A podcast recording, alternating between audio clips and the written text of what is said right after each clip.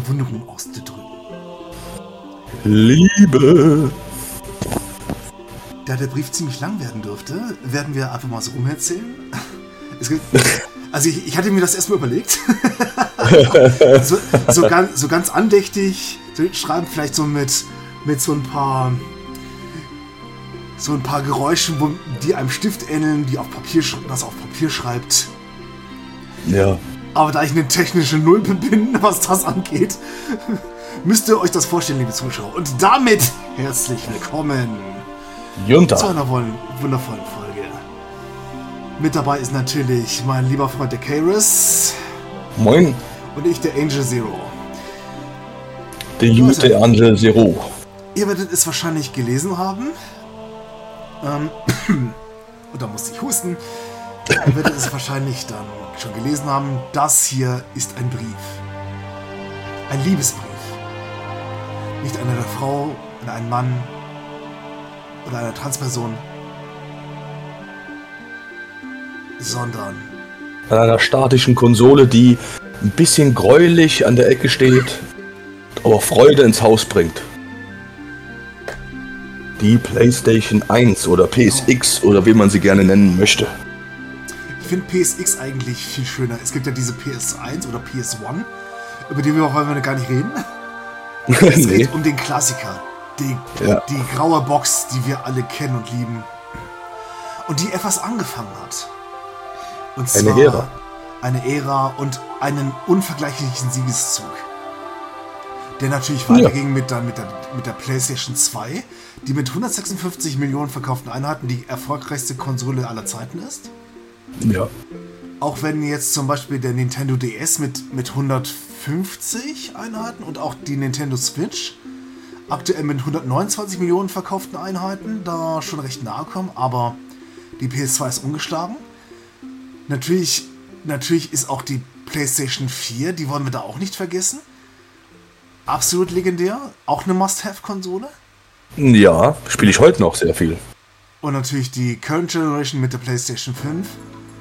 Und all das hätte es nicht gegeben, hätte es diesen grauen Kasten nicht gegeben. Den ja. PSX.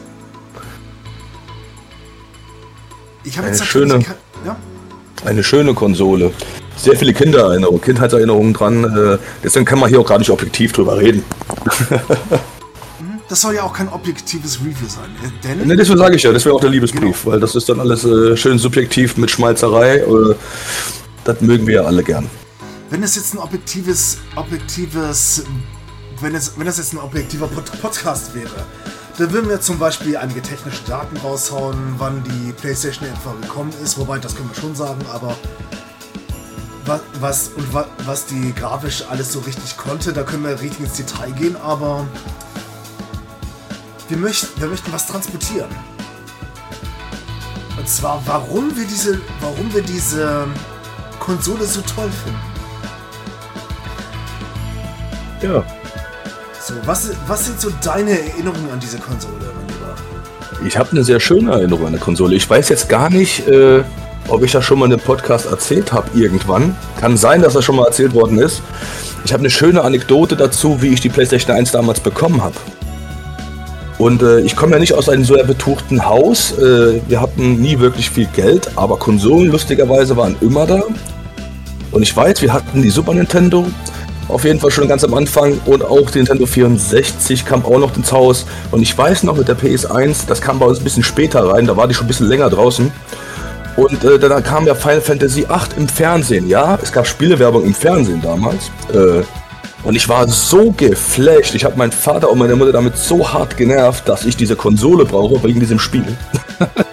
und ähm, irgendwann wurde mein Traum dann wahr. Das war Winter. Ich bin ja auch ein Wintergeborener, äh, kurz nach Weihnachten. Und mein Vater nahm mich an die Hand und wir sind in die Innenstadt von Euskirchen gegangen. Da gab es einen Laden, der hieß Fox. Ich weiß, der gibt es, glaube ich, gar nicht mehr. Und wir sind dann da rein und ich wusste nicht, was abgeht. Und dann auf einmal äh, kam dann diese schwarze Kiste wo die graue Konsole drin war, in meinen Händen. Ohne Spiel leider zu dem Anfang, aber ich war so baff.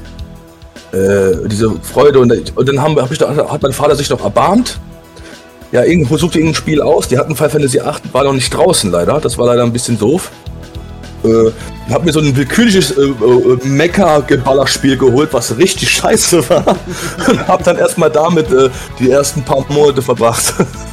Bis dann Spyro 1 und dann Final Fantasy 8 ins Haus kam. Da war, ich, da war ich richtig froh drum. Das war so ein geiler Tag. Die Erinnerungen sind heute noch, ich kann die immer noch spüren, wie ich damals den Kasten in der Hand hatte, als wir aus der Kasse rausgegangen sind. Und hab dann die Konsole den ganzen Weg, die 20 Minuten nach Hause geschleppt. das war geil. Ja, das war wie sieht's bei dir aus? Hast du auch so eine äh, Anekdote dazu? Oder? Ähm, leider nicht so richtig. Dass sie, also wir, es gab jetzt nicht den, den Moment, wo wir als Familie gesagt haben, so, okay, wir holen uns jetzt eine Playstation. Den gab's so nicht. Es gab, ja, okay. das liegt aber auch daran, weil das hatte ich ja in, in unseren allerersten Podcasts zusammen erzählt.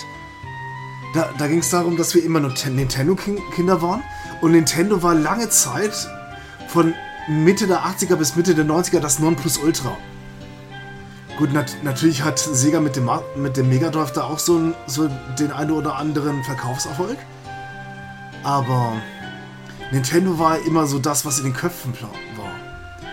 Bis dann, bis wir dann irgendwann, da, da wohnten wir schon in Geisling, von selbst, wir sind noch von selbst nach Geisling gezogen. Da war es dann, da dann so, dass Freunde von meinem Bruder Christian diese Playstation mitgebracht haben. Da gab es zwei Mega Man-Spiele, da gab es einen, einen Third-Person-Shooter noch mit dabei. Ich glaube, irgendein Rennspiel war auch noch mit dabei, was die mitgenommen haben, was sie mitgebracht haben, und dann haben wir das gespielt. Hm. Und irgendwann hat mein Bruder, eben jener Christian, eine eigene Playstation gekauft. Und dann, dann war, da, war es so, dass, diese, dass dieser Kasten, bis er dann, ich glaube, zu, zu, seinem Zivildienst hatte er die dann mitgenommen, dann hatten wir sie nicht mehr.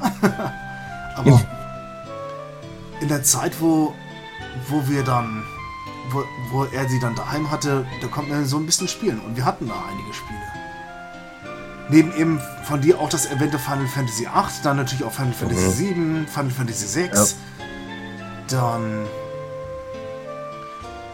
Ich glaube, ein paar, ein paar Spiele haben wir dann auch sogar noch ausgeliehen. Und. Ich, kann, ich weiß jetzt nicht mehr genau, wie stark die. Wie stark diese. Die Bibliothek von damals war. Jedenfalls waren da, war da so die eine oder andere Perle dabei. Daher, da man könnte sagen, einige. die, man könnte bei uns sagen, die Konsole war da und sie war Teil der Familie. Ja. Ich will noch mal kurz anmerken, dass ich das originale Final Fantasy VIII von 1999, was ich damals gekauft habe, immer noch original hier stehen habe. Äh, Mittlerweile habe ich halt die englische Version auch, die brandneu ist und so, aber die deutsche habe ich immer noch im Schrank stehen, weil das ist halt Kindheitserinnerung. Das ist das einzige Spiel, was von damals noch erhalten geblieben ist, auch durch den Umzug nach Dänemark und sowas nicht verschwunden ist. Da bin ich sehr froh drum, weil gerade dieses Spiel hat bei mir auch die, den Auslöser rausgeholt, dass ich eine PlayStation 1 wollte. Ich habe erst Final Fantasy 8 durchgespielt, bevor 7 überhaupt in mein Leben kam. Ich habe erst danach herausgefunden, dass es 7 überhaupt gab. Und dann dachte ich erst, das wäre ein Nachfolger und die gehen die Zahlen runter oder so. Das gleiche hatte ich auch mit 6 und so gehabt, als dann die Europe, Europe PlayStation 1 Releases dann 2000 oder so rauskam. Ich dachte, was ist denn hier los? Final Fantasy 6, was ist das denn? Und dann auf einmal 4 und 5 mit Anthology und Origins 1 und 2. Ich, ich war komplett, ich dachte, gehen die hier rückwärts? bis ich dann, bis dann 2000 auch dann Final Fantasy 9 rauskam, ich dann gemerkt habe, du bist auch ein Depp, ey, weißt du? So. Natürlich sind die alten Super Nintendo Nintendo Teile, die die einfach geportet hatten. Das wusste man aber damals noch gar nicht. Also wir haben. Nee, ich dachte echt, das wäre eine Fortsetzung gewesen. Die haben also einfach mit den Zahlen drunter oder so. ich dachte erst, die gehen einfach von 8, 7, 6, 5, 4, so, weißt du? So dumm, ey. Als Kind hat man noch so schräge Sachen im Kopf gehabt, ey. Ja, gut, das wussten wir ja zum Beispiel auch nicht. Also da, haben, da habe ich mich auch schon gewundert, so warum, also natürlich hatten wir auch Final Fantasy 7 und 8 erstmal, also wir haben nicht mit 8 angefangen. Und dann kam irgendwann Final Fantasy 6, weil das war, das war auch eher so unser Ding. Also ich hatte, hatte ja schon mal gesagt, dass ich eher so ein 2D-RPG-Spieler bin. Mhm. Aber so was wie Final Fantasy 8 oder Final Fantasy 7, das, das zocke ich zum Teil auch mittlerweile auf der Switch. Auch ein tolles Spiel nach wie vor. Oh ja. Auch wenn die Grafik jetzt nicht unbedingt gut gealtert ist, aber dafür, dazu kommen wir wahrscheinlich gleich noch. Ja, ich will aber noch anmerken, als ich äh, 7 und 8 2020 nochmal gereplayt habe, ist mir aufgefallen, dass ich Final Fantasy 8 mehr mag mittlerweile. Ah. Äh, und ja, ich mag das Schnulzige jetzt. Das habe ich bestimmt auch schon mal gesagt und die können mich dafür hassen, aber Final Fantasy 8 steht bei mir jetzt über Final Fantasy 7. Aber 9 ist immer noch auf der 1 unangefochten für mich. Ja, deswegen underrated as fuck, könnte man sagen. Definitiv. Definitiv. Und äh, daher kann man, kann man sagen, der, der Startschuss für unsere, für unsere Playstation, also für unsere Playstation-Erfahrung, die waren einzigartig, sie waren wundervoll. Und auch, also ich würde würd jetzt mal weitermachen mit der Entstehung. Auch wenn die hinreichend bekannt ist, ich bin mir absolut sicher, dass jeder von euch da draußen ja. diese Story kennt.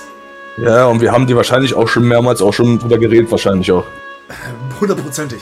Also, ja, bin ich sicher. Wir können es ja noch mal kurz umreißen. Ja. Weil Nintendo zu äh, an, Anfang der 90er an einer, an einer Nachfolgekonsole gearbeitet. Oder nee, nicht, Quatsch. Die haben an, einer, an einem CD-Add-on gearbeitet. So wie Sega mit für den Mega Drive den Sega CD oder den Mega CD, je nachdem, in welcher Region das rauskam. Hatte da, hat er auch schon, hat er da auch schon ein CD-Add-on. Und die, und Sony hat dann, nee, Nintendo hat dann mit Sony ein paar Ideen entwickelt dafür. Und wie, wie bekanntermaßen ist daraus ja nichts geworden. Sony hat dann irgendwann gesagt so, ähm, okay, wir haben jetzt schon daran entwickelt, jetzt machen wir diesen Scheiß fertig. Und daraus ist dann 94 dann die Playstation geworden. Die ungefähr ein oder zwei Monate nach dem Sega Saturn rauskam. Und meine Fresse hat die eingeschlagen. Jo. Das ist aber auch krass, wenn man darüber nachdenkt, als dann äh, Nintendo 9 zu äh, Sony gesagt hat und dann haben die mit Philips zusammengearbeitet und das ist einer der schlimmsten schwarzen Bereiche der Gaming History. Und das, obwohl, obwohl Nintendo mit Philips ja dann auch gebrochen hat? Ja. Also ihr könnt euch das vorstellen, äh, also soweit ich das noch in Erinnerung habe, war äh, beging Nintendo da sogar Vertragsbruch. Daher, das, das, das ist zum Beispiel etwas, was Nintendo da ziemlich, ziemlich karmamäßig zurückgekommen ist. Um ja, das kann man, das kann man sagen. Ist ganz, kurzer, ganz kurzer Abschweifer zum Mega Drive oder CD, der Mega CD. Das war doch ein riesen Flop gewesen, gell? Weil das kam viel zu spät raus und da waren schon alle anderen CD-Konsolen unterwegs, Dreamcast und äh, äh, nicht Dreamcast, hier PlayStation war ja schon auf dem Markt und alles mögliche, ne? War das, die, wann kam das raus nochmal, der Mega CD? Äh, Mega CD kam ungefähr so 92 raus. Aber das war in 90. Also das war schon davor, also Sega hat damit schon lange experimentiert. Aber so die richtigen Möglichkeiten, was man mit einer, was man mit dem Sega, Sega CD oder Mega CD machen konnte, das, das wusste Sega noch gar nicht. Es gab zwar natürlich noch so FMV-Spiele, mhm. also Full-Motion-Videospiele und die, die waren total Grütze.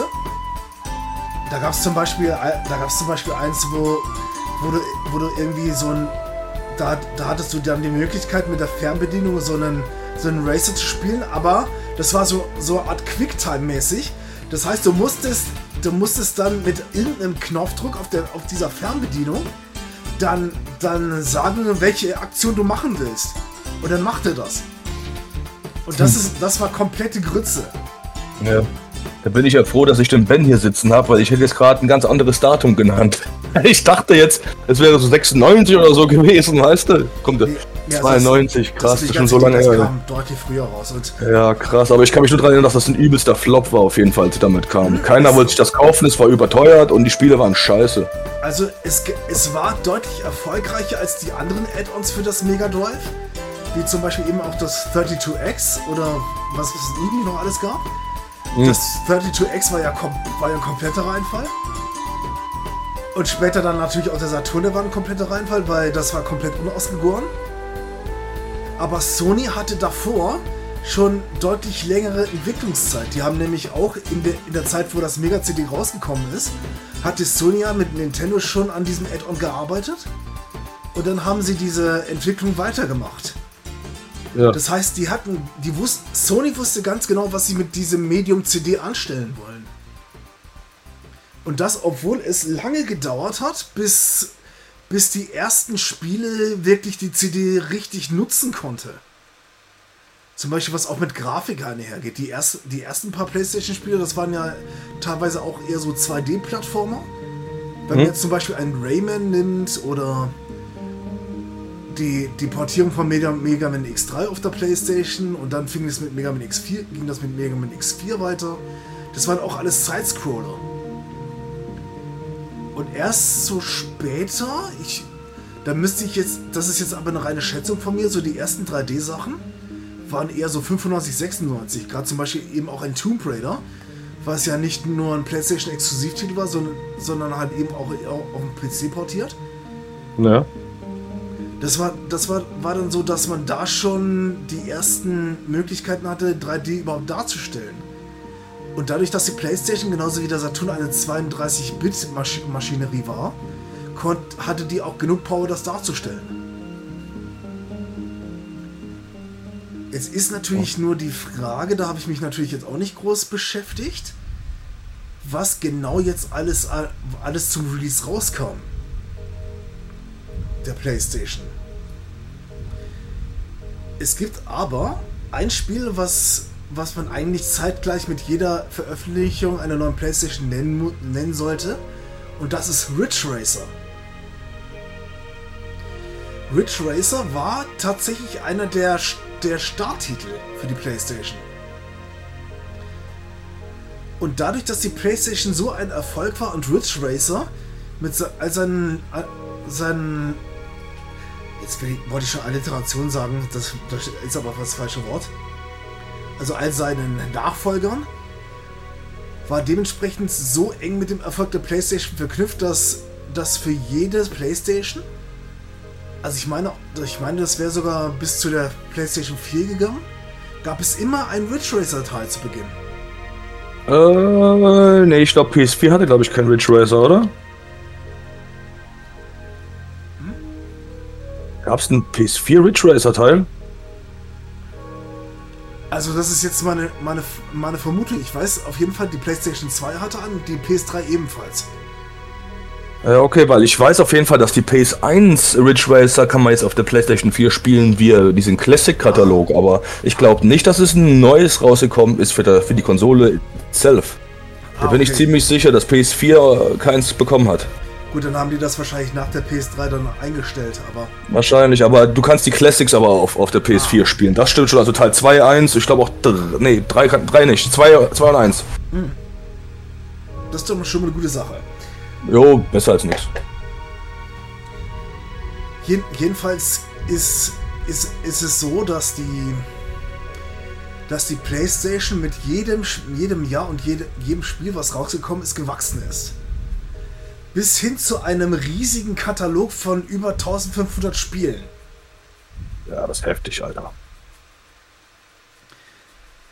Jetzt ist natürlich, jetzt ist, jetzt ist natürlich so, man könnte jetzt, man könnte jetzt natürlich Gründe suchen, warum ausgerechnet, ausgerechnet so viele Spiele dafür rausgekommen sind. Ich denke, das liegt an, auch an dem Medium CD selbst. Ja. Zum Vergleich, eine, Nintendo hat mit ihren Cartridges zwar so eine Art Alleinstellungsmerkmal, allerdings ist die Produktion dieser, CD, dieser Cartridges unheimlich teuer.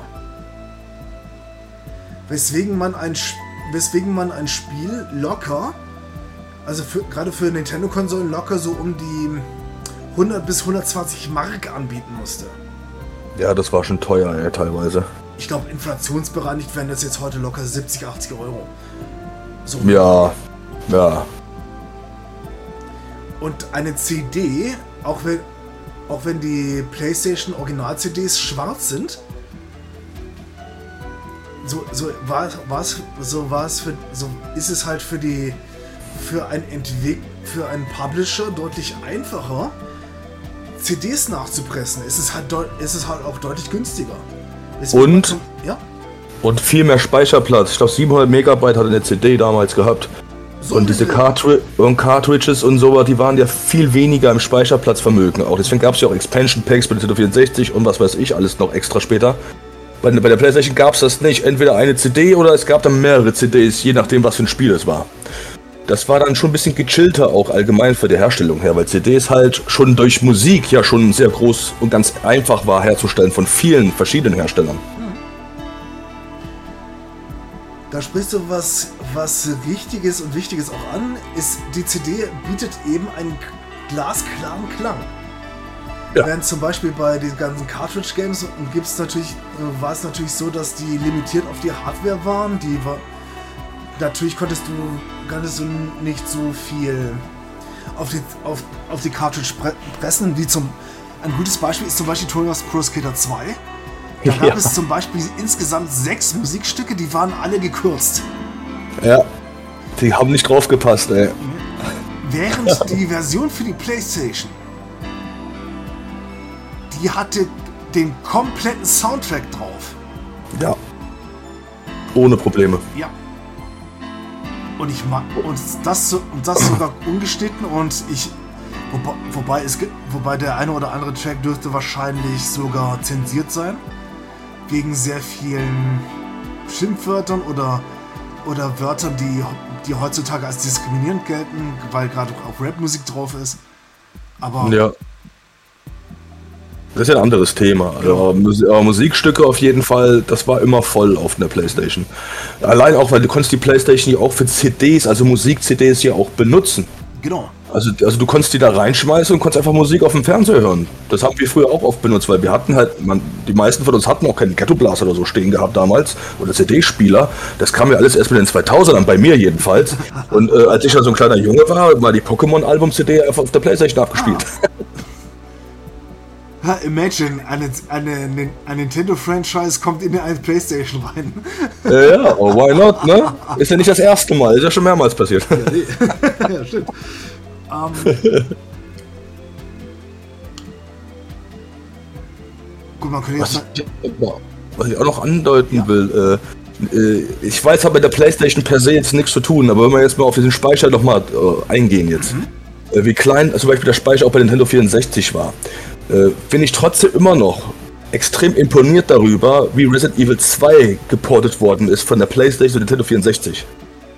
Da ist ja fast alles eins zu eins behalten worden. Mhm.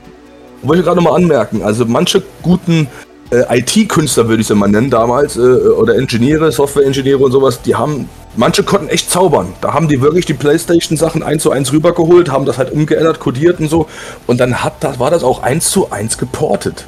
Das hat halt nicht immer funktioniert, weil wenn die Megabytes dann halt zu krass hoch sind, wie beim Soundtrack zum Beispiel, äh, das ist dann schon ein bisschen anders, als jetzt die Grafik runterzudimmen oder wie auch immer. Aber es, es gibt Magiker da draußen, die, die haben schon eine gute Leistung abgeliefert, PlayStation-Spiele zu porten. Und das äh, muss man dazu auch äh, sagen, äh, das ist auch nicht äh, einfach. Nee, gar nicht. Be besonders um nochmal auf Tony Pro Skater 1 und 2. Es gab ja dann irgendwann in der in den Staaten dann halt nochmal den dritten Teil für das N64. Da ist es so, rein, rein von der von dem von der 3D-Engine oder von der, von, der, von dem Spieleinhalt, also bis auf die Musik und die ganzen Videos, ist das eins zu eins auf die N64 geportet worden. Und das, und das ohne irgendwelche Verluste. Ja. Und was natürlich der N64 da ein bisschen voraus hat, aber das ist so der einzige Vorteil gegenüber der PlayStation. Das sind die Ladezeiten. Ja, definitiv.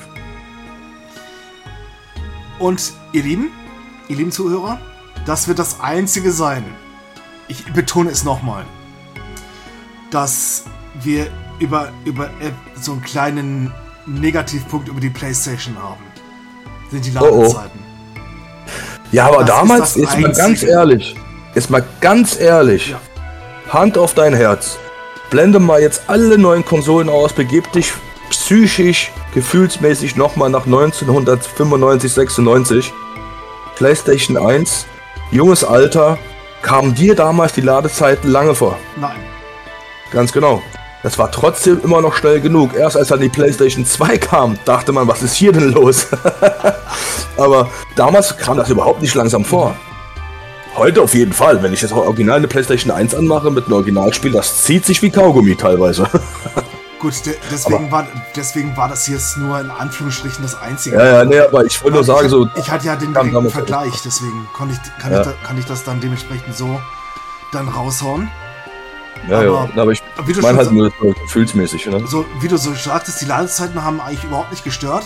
Was habt ihr nee. denn dafür denn bekommen? Ich fange mal damit an. Man hat nicht nur CD-Qualität bekommen, schnelle Spiele, also die, die Leistung der PlayStation war so gut, dass zum Beispiel sowas wie Need for Speed, ich habe zum Beispiel Need for Speed 3 gesuchtet auf der PlayStation und das lief flüssig.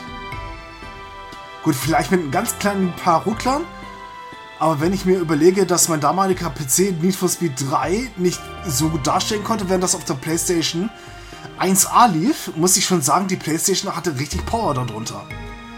Und was war der next? Was war das nächste tolle, worauf man, weswegen man zum Beispiel sowas wie Ladezeiten eben auch in Kauf genommen hat? Cutscenes und Videos. Ja, Cutscenes auf Die jeden Cutscenes Fall. von Final Fantasy 7, 8 und 9 wären ohne das Medium CD nicht möglich. Allerdings. Und auch 7, ohne, ja. 7 war noch ganz dezent mit den Cutscenes. Mit 8 ging es ja, ging's ja richtig los. Genau. Und die Cutscenes sahen so gut aus für diese Zeit. Mm, das war heftig. Man kann ja so ein bisschen über die Grafik streiten und, das, obwohl Final Fantasy 8 und 9 grafisch schon super aussah. Final oh, Fantasy ja. 7 ist da eher so. Ähm, wie kann man es beschreiben? Ähm, wir, haben, wir haben mal so ein paar Roblox-Bauklötze und dann, damit bauen wir mal eine Welt. Also, ja. Oder damit bauen ja, wir mal die Figuren. Da musste, musste aber auch Squaresoft einen Schutz nehmen. Die haben vorher Final Fantasy nur für Nintendo-Konsolen gemacht und das war ihr erstes 3D Final Fantasy. Das darf man ja auch nicht vergessen. Ja, klar. Und das war ja relativ zeitnah mit dem Release. Also so, so, so viel später, als die PlayStation 1 rauskam, kam das Spiel ja nicht raus. Dafür war es ja gut, aber der Schritt, den die dann gemacht haben zu 8 und auch der Schritt von 8 zu 9, das waren ja, das waren ja nochmal große Sprünge. Vor allem 8 ja. sieht ja so viel smoother aus mhm. auch und das kam ja nur ein Jahr oder anderthalb Jahre später als 7 raus oder so. Also da, da muss man Square Enix und oder damals Squaresoft muss man da schon auf die Schulter klopfen, weil mhm. die es geschafft haben, die Technik der, der PlayStation so weit zu nutzen oder auch ihre eigene Erfahrung so zu erweitern, dass das eben ging. Ja, definitiv. Zum, zum Vergleich, Mario 64 für das N64 sah jetzt auch nicht viel hübscher aus als, als Final Fantasy VII. Da waren die Polygone halt auch noch eben sehr klobig. Ja. Das, das, davon mal abgesehen. Aber, aber ist, ist es deswegen jetzt ein schlechtes Spiel? Nein. Ist Final Fantasy ein schlechtes Spiel? Hahaha, Frevel. Das zu behaupten. Ja, es soll ja Stimmen geben, die das sagen. Also wer, wer sagt, dass Final Fantasy VII ein schlechtes Spiel ist, den ich weiß, auch wenn ich selbst es kaum gespielt habe, ich kenne dich, ich kenne dich nicht, ich mag dich nicht, geh weg.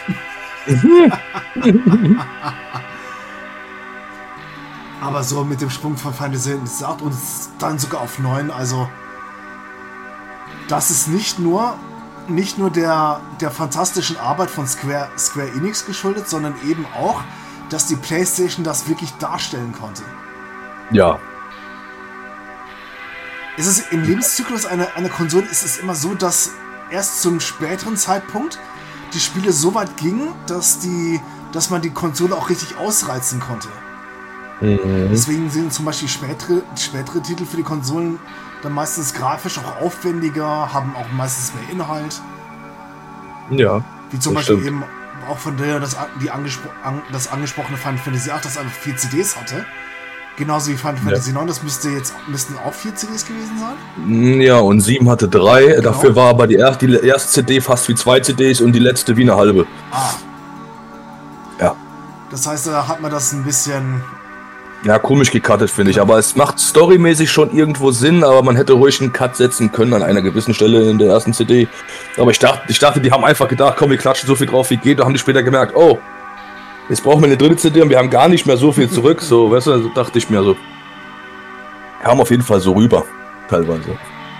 Ja gut, allein die Tatsache, dass Square Enix es so gescha geschafft hat, die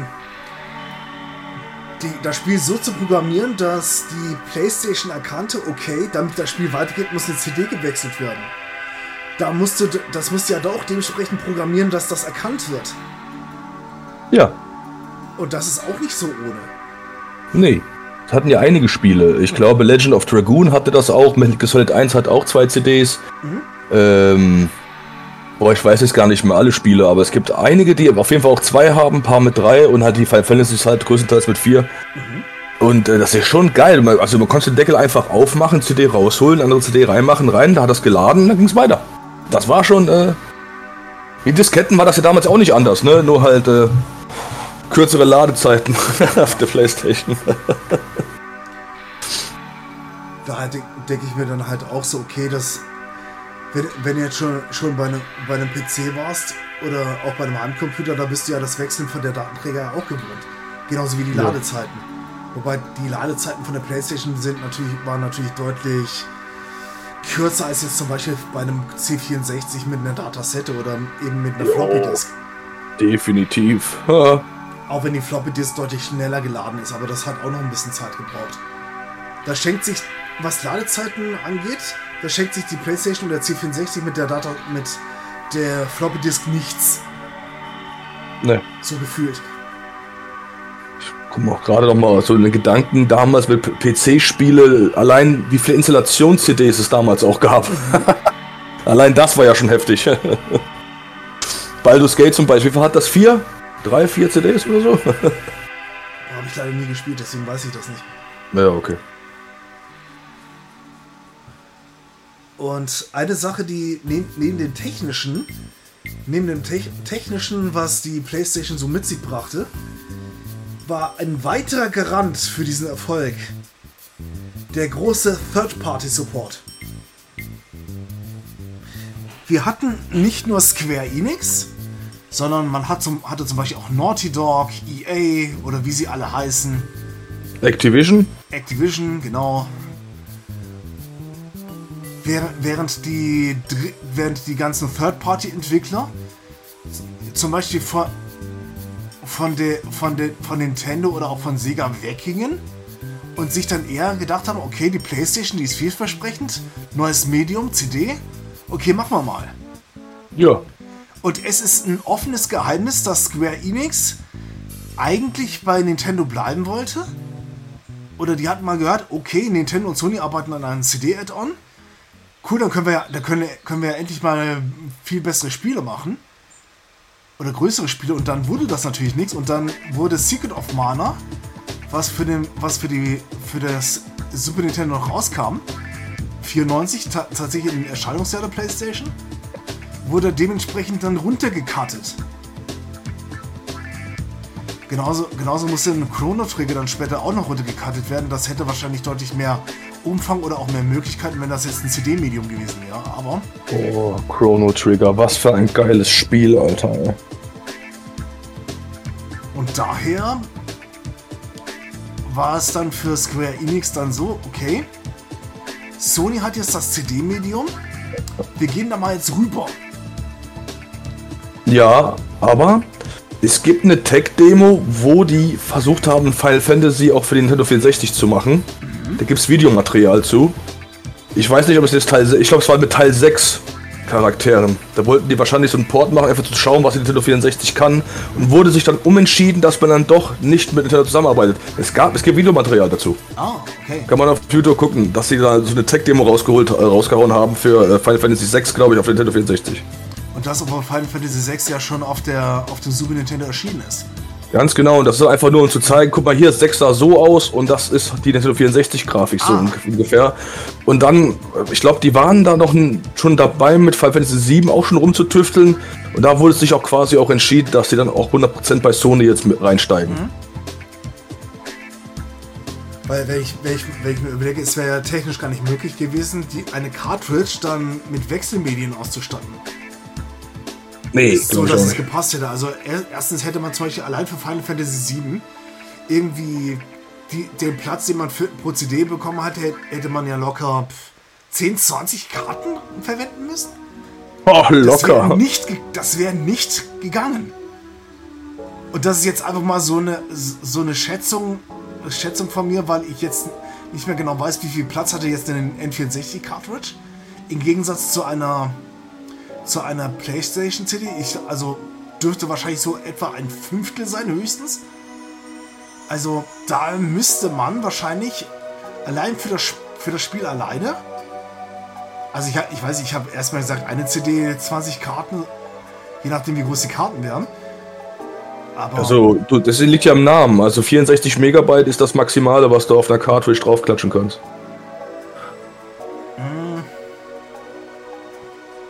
Das, sind 64 Megabyte auf einer Cartridge maximal. Okay. So, das heißt dann, das ist auf jeden Fall. Äh, also du brauchst auf jeden Fall für eine CD von Final Fantasy äh, auf jeden Fall über 10. Und dann machst du mal, machst du nochmal mal 4, ne? So ungefähr. so, du bist also schon bei 30, 40 Cartridges. Und das wäre dann überhaupt nicht mehr bezahlbar. Nein, das während, ist ja schweineteuer. Während, wie schon, wie schon erwähnt, ist, ist eine CD deutlich günstiger zu ja. herstellen. Alleine auch, wie kann man sich das vorstellen? Äh, Kauf Final Fantasy 7 Nintendo 64 im Regal, stehen auf einmal so 40 Cartridges in so eine riesen Packung. Ja, klar. Wie kann, man, wie kann man sich das vorstellen? Und das für 300 D-Mark. ja, wenn überhaupt, vielleicht auch teurer als das, ey. Teurer als die Konsole. Ja, da, da, denkt man, da denkt man sich auch so, äh, nein. ja, ganz genau. Ich würde es mir nämlich auch denken. da tat, tat Square, Square Enix natürlich gut daran, zur PlayStation zu wechseln. Davon mal abgesehen. Definitiv, definitiv. Man hat ja gesehen, es hat sich ja auch ausbezahlt, jedenfalls für Square. Mhm. Bis dann der eine Film fast Square ins Bankrott getrieben hat und deswegen auch mit Enix fusioniert ist. Aber das ist eine andere Geschichte. Äh, aber äh, die Spiele, die die damals rausgeholt haben aus der PlayStation 1, war halt schon heftig. Da gab es einige Games ja auch, auch Vagrant Story zum Beispiel auch, oder? Äh, da waren auch schon richtig geile Spiele gewesen. Ne? Apropos Spiele. Lass uns mal zu dem lustigen Teil kommen. Genau. wir haben jetzt aber ein bisschen angeteasert, haben sehr viel über Final Fantasy so geredet. Was ich auch mal gerne anreden will, ist, PlayStation hat auch eine Ära geprägt, was Jump'n'Runs anging auch. Mhm. Vor allem zwei Namen will ich hier nennen. Einmal Spyro, was ich ja schon mal genannt habe von Insomniac Games. Und, du hast Naughty Dog ja schon genannt, Crash Bandicoot. Genau. 1 bis 3 kam auch für die PlayStation 1. Genauso wie Spyro 1 und 3. Und diese zwei Franchise, Crash Bandicoot war ja auch teilweise auch das Gesicht für die Sony PlayStation damals. Mhm. Das haben die dann irgendwann fallen gelassen, weil die wollten dann auch wie Mario was aufbauen. Das hat dann irgendwie nicht so funktioniert, weil dann auch später auch Naughty Dog nicht mehr an Crash Bandicoot gearbeitet hat und was weiß ich alles. Aber der Hype war krass. Aber auf einmal die Möglichkeiten, Jump'n'Runs zu machen, waren auf der Playstation jetzt auch anders. Mario 64 hat es vorgemacht, 3D funktioniert. Und dann wurde da halt die Idee noch verfeinert. Und ich finde, Crash Bandicoot ist bis heute eins der geilsten Franchises, jedenfalls 1 bis 3, was Jump'n'Run angeht. Das auf jeden Fall. Also ich habe ja Crash Bandicoot 1 auf jeden Fall gespielt. Hm? Und eine Sache wusste ich, das Spiel ist bockschwer. Ja, kann es sein, ja. Aber. Ein paar, paar Level sind schon hart, ja. Aber was der Schwierigkeitsgrad, der Schwierigkeitsgrad ist zwar der eine, aber das Gameplay, die Ideen, die in diesem Spiel drin sind, der Soundtrack mhm. oder, oder die Grafik, die oder einfach das Spielgefühl, das ist, das ist so gut gelungen von, von, von Naughty Dog. Ja, und der Humor. Genau. Sehr guter Humor. Also allein die Tatsache, dass, dass Crash Bandicoot über 100 Möglichkeiten hat, wie er stirbt, ja. Und auch und, und jede, jede Sterbeanimation und jede, jede Art zu sterben hat ja eine eigene Animation. Das ja. hat alles drauf, drauf gepasst. Ja, das war mega geil. Natürlich jemand wie ich, der, der durch sein Borderline auch eine cholerische Ader hat, der, der, der kann es zwar nicht immer ab, so häufig zu verlieren, aber allein die Tatsache, dass ich belohnt werde oder dass ich entschädigt werde dafür, dass ich gerade gestorben bin, mit einer Animation, die mich dann wieder zum Lachen bringt. Das, da muss, das muss man Naughty Dog schon zugute halten. Definitiv. Und ich finde auch, wie äh, Crash Bandicoot auch sich verbessert hat zu jedem Teil. Mhm. Äh, Teil 3 wurde ein bisschen wirrwarrer, aber Teil 1 war ja noch mehr stringent. Du hast auf einer Insel angefangen und bist dann Level nach Level gelaufen. Teil 2 war dann so aufgebaut in so einem Turm, wo du ein Level, eine Area hattest mit fünf Levels jeweils oder vier oder fünf Leveln und dann musst du halt Kristalle sammeln, um in die nächste Etage zu kommen. Und in Teil 3 war das halt eher so verschiedene Zonen, die du aufmachen konntest. wo man auch jemals immer einen Endgegner am Ende hatte. Und äh, ich fand das auch geil, dass dann später auch so Sachen reinkommen mit äh, Flugzeugfliegen, Autofahren noch und so. Drei hat das ein bisschen zu krass gemacht, finde ich teilweise auch, weil da gab es dann zu viele Minispiele auch mit einem Jetski und so rumfahren und Sachen einsammeln und so. Aber ich fand das halt immer geil, weil die haben immer versucht, was Neues immer noch reinzubringen. Auch wenn das Konzept immer noch das gleiche war, wurden dann immer noch ein paar Sachen verfeinert. Äh, und das hat irgendwie dazu geführt, dass ich bis heute diese Trilogie sehr, sehr liebe. Und ich habe es auch auf der PlayStation 4 nochmal durchgespielt und platiniert alle. Weil die Remakes sind halt eins zu eins das gleiche Spiel. Halt aber so geiler von der Grafik her, dass es noch so mehr enjoyable ist. Aber, aber trotzdem, die Originale sind immer noch sehr, sehr hübsch. Vor allem Teil 2 habe ich so viel gespielt, auch als Kind. Äh, so geile Spiele. Also, und ich, ich gucke öfters mal Speedruns auch von den alten Teilen und ich muss ganz ehrlich sagen, äh, grafisch sind das auch gute Hingucker. Mhm. Nach wie vor. Ja, finde ich. Auch Spyro zum Beispiel sieht auch immer noch super aus. Spyro zum Beispiel habe ich nie gespielt. Aber ich kenne uh. einige, die haben das gespielt und die ja. sind bis heute angetan davon. Ich bin ja zu meiner Schande, ich bin mit Spyro 1 aufgewachsen. Mhm. Ich habe das Spiel geliebt. Teil 2 und 3 ging komischerweise an mir vorbei. Das habe ich erst viel, viel, viel später gespielt. Aber Teil 1 war ein langwieriger Weggefährte von mir. Ich hatte damals auch so Sticker gehabt, die ich auf der Playstation draufkleben konnte. So ein Disc-Sticker und so Seitensticker mit Spyro 1 Motiv. ja. Ich habe das Spiel wirklich totgesucht. Das war auch eines der wenigen Spiele, die selbst mein Vater mit mir gespielt hat, weil er feiert das Spiel auch. ja.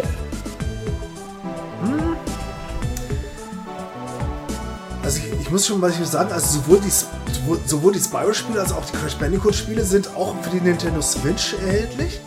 Mhm. Da gibt es ja, gerade für Crash Bandicoot gibt es eine eigene Collection mit allen drei Spielen drauf und das gar nicht mal für so viel. Also ich glaube, da kriegst du die Cartridge mittlerweile für 30 Euro oder so und das ist ein Schnapper. Ja, ja, und die gibt es auch für die PS4 und für mhm. Spyro gibt es das auch. Genau. Also da, da bin ich zum Beispiel froh, als, als Nintendo-Konsolenbesitzer eben halt auch die ganzen PlayStation-Klassiker wieder dann da drauf zu spielen. Ja, kann ich komplett nachvollziehen. Wundervoll geportet. Definitiv. Also auch so schön gemacht und skaliert und man kann auch richtig merken, dass das nicht nur Remasters sind. Gerade bei Crash Bandicoot ist mir das aufgefallen, dass da alles wirklich geremodelt worden ist. Mhm. Äh, da wurde wirklich von Vicarious Visions wirklich gut Arbeit reingesteckt, dass dann wirklich äh, so zu verbessern. Das haben die auch mit äh, Tony Hawk Pro Skater 1 und 2 später ja auch gemacht, äh, was ich halt übelst gefeiert habe. Und es ist Activision, Leute, ne? Ja. das dürft ihr nicht vergessen, das ist nicht zu erwarten von dieser Firma. Nee, aber wenn ihr die Spiele mal spielen wollt und die Originale vielleicht euch nicht so zusagen, die gibt's alle auf den neueren Konsolen und äh, wie er schon sagte, wie der Ben schon sagte, auf Switch und dann auch auf der Playstation-Konsole oder auf Xbox gibt's sie natürlich auch. Also, wenn, wenn, wenn ihr nicht nur Retro-Fans seid, sondern halt auch PlayStation-Fans seit der ersten Stunde, holt's euch. Ja, ihr, definitiv. ihr werdet nichts falsch machen damit. Definitiv. Sel selbst wenn es nur für die Sammlung ist, aber die gehört da rein. Ja. Dringend. Spielt es. Genau. Oh, was gibt's denn noch so für schöne Klassiker? Da gefallen mir viele ein, ne? Also ich sag's auch ganz ehrlich, hier ist SmackDown 1 und 2. Wrestling. Spiele. Oh, durchgesucht. Und auch so PlayStation 2 Zeitalter noch. Da hatte ich nicht so viele PS2-Spiele. Ich habe jeden Tag nach der Schule mindestens 4, 5 Stunden SmackDown 2 totgesucht mit meinem eigenen erstellten Charakter. Edit Man. Boah, das waren Zeiten, ey. Ich liebe dieses Spiel heute noch. Und ich finde, man kann das heute noch sehr, sehr geil spielen. Es ist besser als jeder neue Scheißteil hier, der der Take-Two durch, durch die Lappen schmeißt, der richtig kacke buggy ist. Spielt lieber die originalen Smackdown-Spiele da von der PlayStation 1-Ära, da, da, habt ihr viel mehr Spaß mit. Vor allem, da sind die Plots auch besser gemacht, äh, viel, viel Möglichkeiten irgendwie. Heutzutage, die Kacke sieht schöner aus, aber ist halt irgendwie ohne Herz. Das sage ich ganz ehrlich. Da, da spiele ich lieber die Smackdown-Teile von früher. Genau, also ich habe ja für die PlayStation 2 alles, alle Smackdown-Teile, bis es dann Smackdown vs. Raw hieß. Mhm. Es, es, Mann. Lern Englisch, du, ah. lern, lern Englisch, du Huso, Alter. Äh, ey, trink Uso, Huso. Ne? also da kann ich sagen, sowohl Just Bring It, dann Jetzt habe ich schon wieder vergessen, wie der vierte Teil hieß. Und das, obwohl ich sie oh. da hinten habe. Ja, Weiß ich nicht. Ich habe auf der PlayStation 2 nie gespielt. Ich habe nur die PlayStation 1 Teile gespielt. Also ich habe ich hab tatsächlich alle PlayStation 2 Spiele auch noch gespielt, genauso wie die PlayStation 1 Teile. Kann hm. man alle empfehlen. Genau, besonders der fünfte Teil für die PS2, Here Comes the Pain. großartiges Spiel. Wird, wird tatsächlich als einer der besten Wrestling-Spiele aller Zeiten betitelt, wenn nicht sogar War das, das- Beste. War das nicht das letzte von THQ sogar äh, gepublished? Ähm, nee, THQ hatten auch noch die SmackDown vs. Raw-Teile gemacht. Erstmal. Ach, haben die die auch noch gemacht? Ja, okay, gut. Da war ich nicht mehr so auf der Karte, weil THQ hatte ja später extreme Probleme gehabt, ja. Und die jetzt aufgekauft wurde, THQ äh, Nordic äh, Embracer Group. Ja, Ja, deswegen vom alten Glanz für THQ ist halt nicht mehr so viel übrig, aber nee, das die ist Spiele, die sie gemacht haben, gerade so SmackDown 1 und 2, bei- damit wir bei der PlayStation 1 bleiben, bei der PSX, ja, da, da, unerreicht. definitiv. Wenn ich darüber nachdenke, ich hatte zu dem Zeitpunkt auch schon Kingdom Hearts und so gehabt. Stimmt, das gab, Und hab, und hab dann trotzdem immer noch Smackdown jeden Tag drei, vier Stunden gespielt, obwohl ich eigentlich schon andere, bessere grafische Spiele liegen hatte. Nicht viele, aber ich hatte welche und hab trotzdem immer Smackdown gespielt. Das war eine krasse Zeit. also muss ich gerade überlegen, Kingdom Hearts war schon PlayStation 2, ne? ja, das war Release mit der PlayStation 2. Damals gab es ein Bundle, die PlayStation 2 mit Kingdom Hearts dazu. Ah, verstehe. Ja, die habe ich damals bekommen, 2001 oder so, 2000, 2001 ungefähr. Ja. Okay, das ist Nee, dann natürlich oder, legit. so. oder 2002 sogar. Ich habe ich hab die, Spiel- ich hab die Konsole einmal ein bisschen später bekommen, als die rauskamen. So immer so ein Jahr plus, kann man sagen. Kann sogar schon später gewesen sein, ja.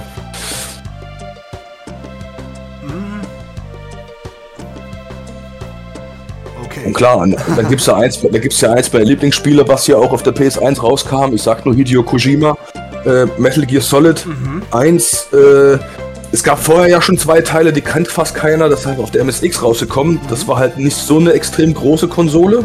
Viele kannten die auch gar nicht. Ich kannte sie zum Äh, Beispiel auch nicht, aber ich wusste, dass Metal Gear dann auf den NES geportet wurde. Ist aber, sind aber technisch ähnlich.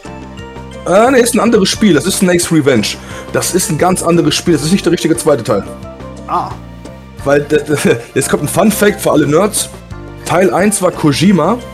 Teil 2 war ohne Kojima am Anfang und er hat sich so drüber aufgeregt, wie Snake's Revenge auf der NES geworden ist, dass er ein richtiges äh, Teil 2 gemacht hat, das halt heißt Solid Snake.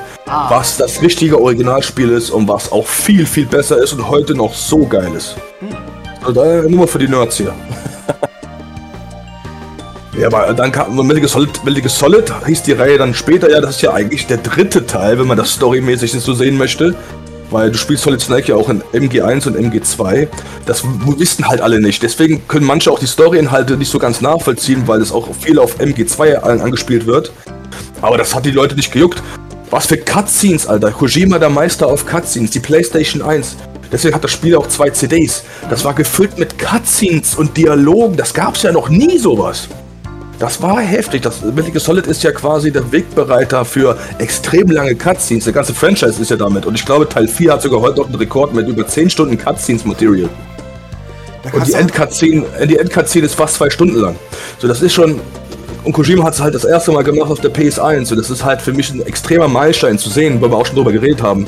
Die Cutscenes-Möglichkeit. M- Metal Gear Solid 1 hat das halt übelst ausgereizt. Das war heftig, was man da gesehen hat. Und auch die Musik und diese Spannung und die Grafik und so, man war richtig drin. Also ich weiß, dass das war Hammer. 98 war das, ey. Boah, ey. also man geil. könnte, man könnte sagen, Metal Gear Solid ist nichts anderes als ein, als ein spielbarer Film. Jein. Auch, auch, wenn, Jein. auch, wenn, auch wenn man, wenn man, wenn dazwischen noch sehr, sehr viel Gameplay ist. Dazu mal, Ja, mal ja. abgesehen. Lass mal sagen wir es mal so, ähm, ja, es sind sehr viele Cutscenes drin, das stimmt. Aber gameplay-technisch haben die Spieler auch einiges zu bieten, weil es da auch viele Möglichkeiten gibt, was man tun kann. Weil es ist ja ein Stealth-Game, du kannst das ja auch aggressiv spielen, so, es gibt viele Möglichkeiten. Das, ich finde, das ist eine gute Abwechslung und wenn man halt auch Dialoge oder auch Sachen, Sachen mag, so halt Story, dann hat man Metal Gear Solid halt eine richtig gute Zeit, finde ich. Also auch als kleiner Junge schon, als 8-, 9-Jähriger. Ich habe das geliebt. Ich fand das so over the top und einfach so nice, was da abgeht. Man hat zwar nichts verstanden als Stift, aber es war halt richtig geil. Also ich, auch die Ideenreichtum, äh, zum Beispiel, wenn man da in der Gefängniszelle ist und dann musst du dich fake auf, auf den Boden hinkriechen und die Ketchupflasche benutzen, damit es aussieht wie Blut, damit die Wäscher dich aus der Zelle lassen und so. Das ist, das ist so innovativ gewesen. Oder auch mit Psycho Mantis, äh, Fourth Wall Breaking mit der Memory Card oder mit dem PlayStation Controller Stick ändern, damit du den angreifen kannst und solche Sachen. Das war ja halt, dieses Spiel ist so innovativ gewesen, auch was vierte Wand angeht, in vielerlei Hinsicht. Ich finde das halt einfach genial. Und dieses Spiel muss man halt einfach nennen, wenn man über PlayStation redet. Auf jeden Fall. Gerade die ganze Franchise eigentlich. Weil das ist ja bis PlayStation 4 hat sich die, ist das Franchise jetzt zum Glück äh, auch erschienen. Gibt es mittlerweile nicht mehr, aber es hat sich fast die, äh, bis mit jeder PlayStation gab es auch mindestens einen Teil. Das gibt es mittlerweile leider nicht mehr. Ja, ich, ich, ich glaube, bis zur, bei der PS3 gab es dann auch nochmal einen eigenen Teil für Metal Gear Solid. Ja, das war der vierte Teil, wo ich gerade geredet habe, ja. Ich glaube, danach hat sich das so ein bisschen verloren, leider. Ja, der fünfte kam raus für 3 und 4. Ah. Und dann kam halt der Bruch mit Kushima und Konami. Hm. Ja, schon, ja. leider, leider. Ja, zum Glück eigentlich, wenn man drüber nachdenkt, was Konami geworden ist, ne? Ja, okay. Da hat Kushi Hideo Koshima schon den, die richtigen Wahl getroffen. Finde ich auch, ja. Ich trauere dem auch nicht nach. Ich finde das okay so. Er hat den Kreis geschlossen, das Storymäßig von Metal Gear Solid. Und das ist auch vollkommen akzeptabel. Klar, Metal Gear Solid 5 ist nicht komplett complete geworden, das merkt man auch. Mhm. Deswegen ist der Titel auch Phantom Pain, das ist mir aber egal. Ich finde, das Franchise braucht auch keine weiteren Titel mehr, finde ich. Ein paar Spin-offs wären halt geil, aber mehr bräuchte es nicht. Keine Main-Titel mehr, das ist fertig. Und dann, dann merkt man allein, wie du schon ins Schwärmen gerätst oder auch, auch erzählst, was, was da alles in diesem, was da alles in dieser Spielerei vorkam, da merkt mhm. man halt auch, wie viel Freiheiten und wie viele Möglichkeiten die PlayStation einfach geboten hat. Ja, es war heftig. Es gab es noch nie sowas ja. Allein, allein die Figur Psycho Mantis, du, du hattest ja. das ja auch mal, auch mal angesprochen. Kam der eigentlich im ersten Teil schon vor oder erst im zweiten? Ja, da, nee, Psycho Mantis ist äh, ein Bossgegner im ersten Spiel, ja. Ah, okay. Weil ja. da war das, das war das dann so, da müssen wir auch noch so einen ganz kleinen Haken schlagen wieder zur Hardware. Ja. Weil im, Gegens im Gegensatz zu den Cartridges, die man jetzt zum Beispiel von Nintendo oder von den früheren Sega-Konsolen kannte, gab es bei der PlayStation nicht die Möglichkeit oder die CD hatte nicht die Möglichkeit, Speicherdaten aufzunehmen. Das war ein, das war ein reines Lesemedium. Ja. Jetzt gab es aber von der PlayStation an, das hatte der Sega Saturn, soweit ich weiß, gar nicht. Also nicht, dass ich wüsste. Gab es die Möglichkeit, Sp Spielstände auf eine Memory Card zu speichern. Ja, 16 Megabyte. Mhm. Oder war es 8 Megabyte sogar? 8, 8 Megabyte, glaube ich. 8 Megabyte hatte schon die PlayStation 2 Karte, deswegen. Ah, gut, dann war, dann war die 1 äh, noch wahrscheinlich weniger. Megabyte, ja. ja, schon so war das. Da hat, da, selbst dieser Megabyte, Megabyte hatte schon genug Platz, um Speicherdaten aufzulesen. Also insgesamt 15 Slots konnte man damit füllen. Ja, das ist heftig. Teilweise waren die Spiele aber auch so angelegt, dass sie mehrere Slots brauchten. Ja. Aber irgendwann, irgendwann im Laufe des, Leben, des Lebenszyklus von der PlayStation 1 waren die ich sage immer PlayStation 1, aber egal. Ist so richtig, ja. PSX, PlayStation 1 ist alles valides, genau. äh, valide, weiß es, äh, Benennungen. Um, ähm, und da, da, da ist es da ist einfach so, dass die, dass die Memory Cards irgendwann im Laufe des, der Zeit dann auch günstiger wurden. Dann gab es irgendwann auch Third-Party Memory Cards, die eben genauso ja. gut waren. Ja. Und dementsprechend hat man, das, hat man die nachgeschmissen gekriegt. Also, das war jetzt nicht das Problem. Jetzt, was hat aber Psycho Mantis gemacht? Psycho Mantis, also, also Hideo Kojima hat, wobei, wobei ich, das war ja nicht nur seine Idee, sondern der hat, der hat ja auch Einer. Programmierer, Programmierer die das mit, mit entwickelt haben. Sag mal einfach mal, das, das Team von Metal Gear Solid hat, das, hat es geschafft, diesen, diese Figur so zu, so zu programmieren, dass sie in der Lage war, die Hardware der Memory Card auszulesen. Und da, wie du schon angesprochen hast, das mit der vierten Wand, weil Psycho Mantis bricht sprichwörtlich diese vierte Wand und redet mit dem Spieler. Und das ist auch noch etwas, das ist gar nicht, das war damals weder üblich noch war, gab's, hat es jemand, jemand so richtig umgesetzt und dann auch noch so eindrücklich. Und dann konnte die, das Spiel nicht nur die Memory Card auslesen, und dementsprechend auch sagen so, okay, du hast nur so und so viel gespeichert, du bist ja ein ziemlicher Draufgänger. Oder wenn du viel gespeichert hast, so, ah, du gehst wohl lieber auf Nummer sicher. ja. Und dass Psycho Mantis in der Lage war, deine Bewegungen zu tracken, liegt, lag einfach auch daran, weil das Spiel in der Lage war, den ersten Controller-Port auszulesen. Da denke ich mir dann auch so, wie innovativ und cool war das denn bitte? Ja. Da muss man erstmal drauf kommen, ne, dass man das Whistler 2 reinlegen muss, damit man keine Probleme hat. Und was, was auch noch war mit der Memory Card Auslesung, wenn du ein Spiel drauf hattest, was auch von Konami war, ob es Suikoden war oder Castlevania, Da hat er auch gesagt, oh, a man of culture und sowas. Ah, ah. ein Konami-Spieler. Sehr gute Wahl und solche Sachen. hat er dann auch noch rausgehauen, wenn dann solche Spieler dabei waren. Das fand ich auch noch lustig. Und was Metal Gear auch gemacht hat, vierte Wand brechend, wenn du auf, äh, gesagt bekommst im, im Laufe des Spiels, dass du Meryl kontakten musst, kontaktieren musst, dann weißt du erstmal nicht, wo ist denn die Codec-Nummer? Das hat mir keiner gesagt. Ah. Da musst du auf die Rückseite des Spiels gucken dann ist da ein Bild drauf, wo die Codec-Nummer angezeigt wird. Mhm. Und nur so konntest du damals herausfinden, was die Codec-Nummer zu Meryl war, damit das Spiel weiterging. Das ist so quasi eine Art Kopierschutz gewesen, kann man auch sagen.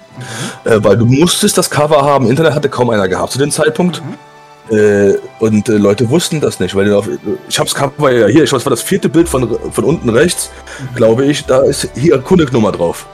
Und das ist auch so krass. Da musst du aktiv als der Spieler wirklich hingehen und die Hülle holen und das umdrehen und gucken, guck mal hier. da ist eine Nummer. So geil. Also das muss man, das äh, ist krass innovativ gewesen auf jeden Fall. Natürlich sowas ähnliches. Gut, es gab ja damals für PC-Spiele oder eben für Heimcomputerspiele eben auch so Kopierschutzmaßnahmen. Aber ich weiß zum Beispiel, dass Star Tropics für das NES, das hatte auch sowas Interaktives.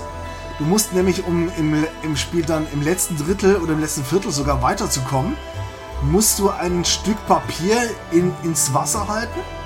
Das musstest du ein bisschen befeuchten. Und da war eine Nummer drauf. Und die Nummer musstest du dann eingeben. Und dann durftest du weitermachen. Wenn du den verloren hast, konntest du das Spiel nicht durchspielen.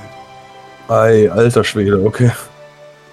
Und das, so. das Konami das, das mit Metal Gear Solid genauso gemacht hat, das ist dann schon wieder super. Ja, und das ist halt einfach die Spielhülle, die man umdrehen muss. das ist so geil. Ja, aber das war halt, Leute, ich weiß nicht, ob ihr das vorstellen könnt. Für 98 war das halt heftig. Heutzutage denkt man sich so, ja, okay, das haben einige Spiele jetzt mittlerweile auch schon so mal gemacht, so ein paar Fourth Wall, Wall Breakings und bla bla bla.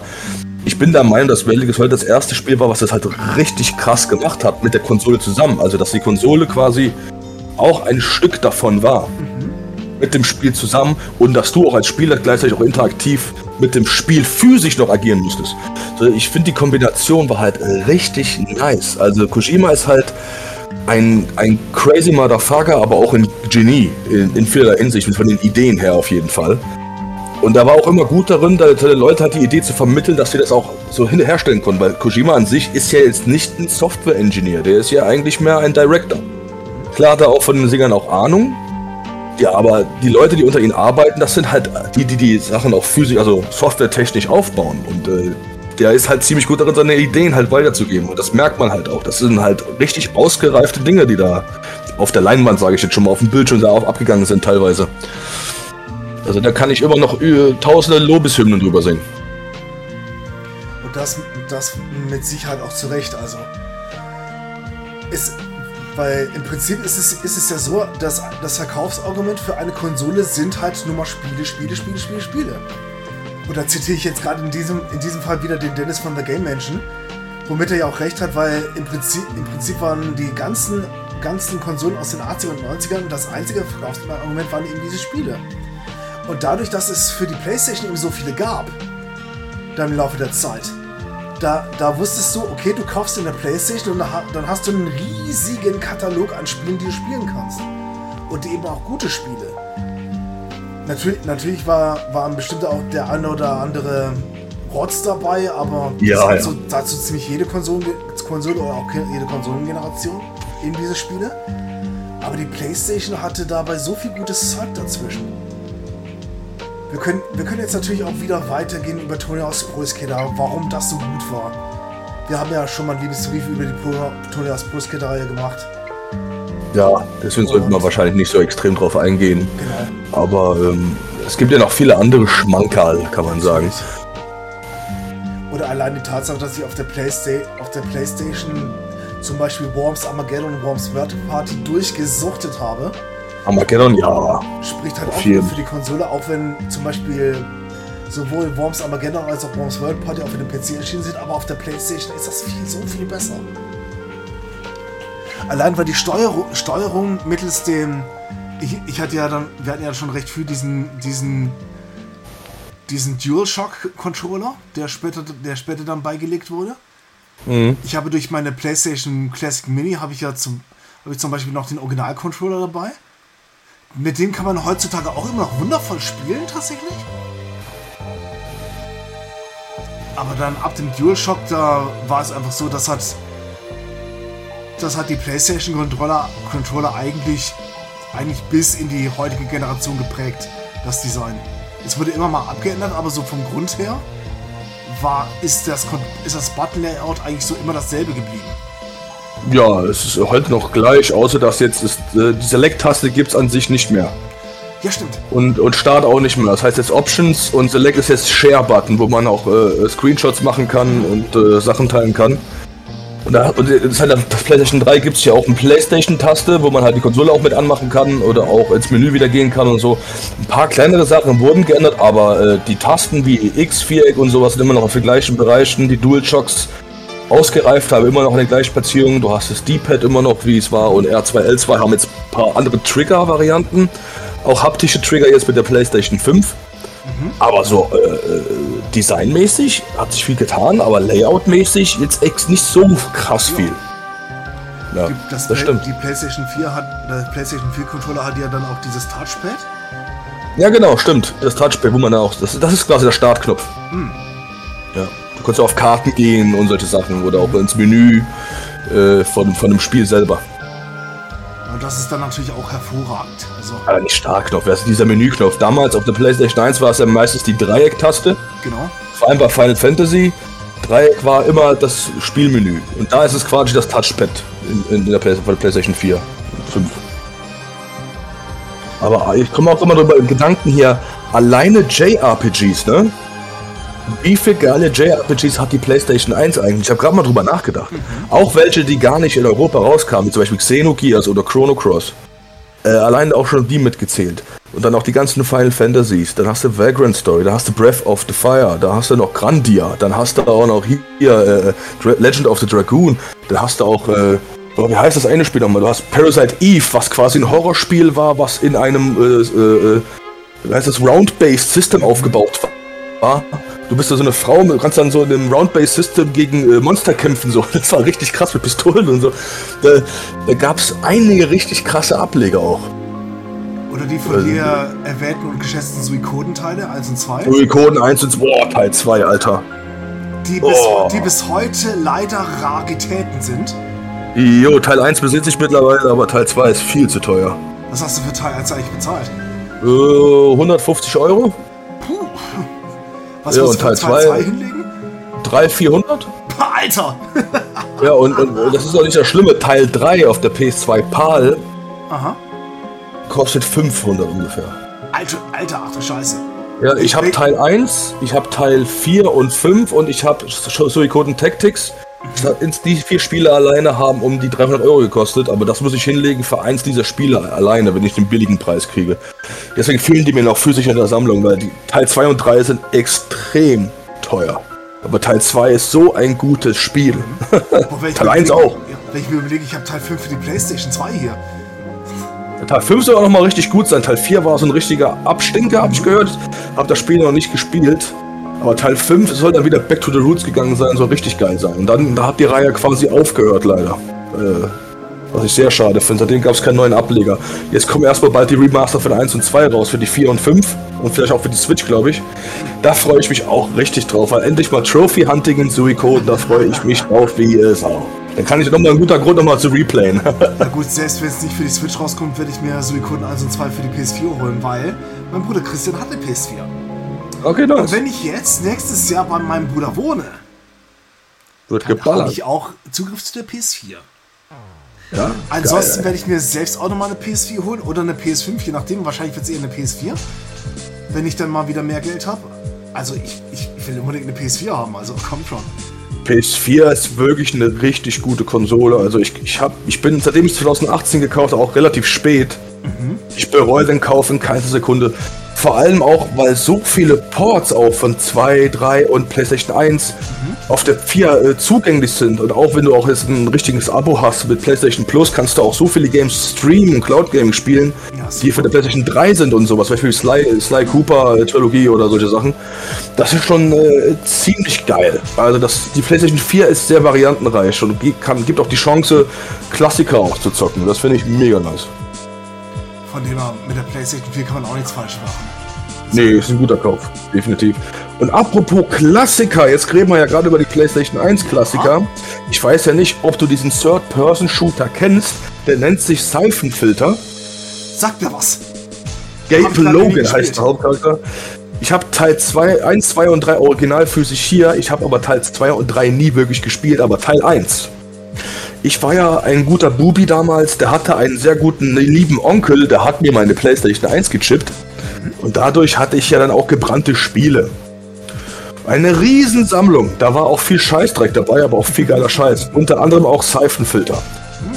Und dieses Spiel ist mega geil. Schlecht gealtert, vor allem die Cutscenes, wenn man drüber nachdenkt, das kam zur gleichen Zeit raus wie Metal Gear Solid 1. Also das steckt extrem dagegen ab. Aber es ist richtig, du, du, das ist kein Stealth-Game per se, das ist echt ein Third-Person-Shooter. Du spielst so einen Agenten, der muss Terroristen aufhalten in verschiedene Locations und alles, hat eine Story auch. Und ähm, ich fand das halt irgendwie immer richtig nice. Du hast da so Gesprächspartner auch wie mit dem Codec halt auch über das Ohr und hast du der Shotgun und die hat eine gute Wucht gehabt und dann äh, Blut, Explosion und ich hatte ja die amerikanische Version, da ich ein Chip hier, die deutsche Version ist ja ohne Blut mhm. und ähm, sehr, sehr nice. Ich bin nicht so der größte Fan von Shootern. Es gibt aber ein paar Shooter, die ich halt sehr, sehr liebe. Und Seifenfilter, als das dann auch im Classic-Katalog für die PlayStation 4 kam, was mittlerweile auch alle Seifenfilter rauskommen jetzt mittlerweile. Geil. So geil. Und ich kann dir nur empfehlen, wenn, wenn du mal die Chance kriegst, Seifenfilter zu zocken, spiel das mal an. Vielleicht gefällt es dir, wenn du, du magst ja auch Shooter gerne. Natürlich. Vielleicht ist das ja was für dich. Ich kann mich daran erinnern, dass ich mal einen, Third-Person-Shooter gespielt habe. Oder entweder habe ich den selbst gespielt oder ich habe dazu geguckt. Das war, das war dann irgendwie, so, ich, ich weiß gar nicht mehr, wie das hieß. Das war irgendwie so ein, so ein Kerl, der, der, den hast du von hinten natürlich, natürlich laufen sehen. Der hatte dann irgendwie eine MP, eine MP5, eine MP5 in der Hand gehabt und hat dann irgendwie auf Verbrecher oder auf Terroristen geschossen, irgendwie sowas. Wahrscheinlich war, war das irgendwie so eine Spezialeinheit oder sowas. Jedenfalls, oh. das, hat, das hat auch sehr gut geklappt mit der, mit der PlayStation-Steuerung. Lustig, dass du sagst. Rainbow Six 1 gab es ja auch für die PlayStation 1 als Port. Stimmt. Und das habe ich auch viel gespielt.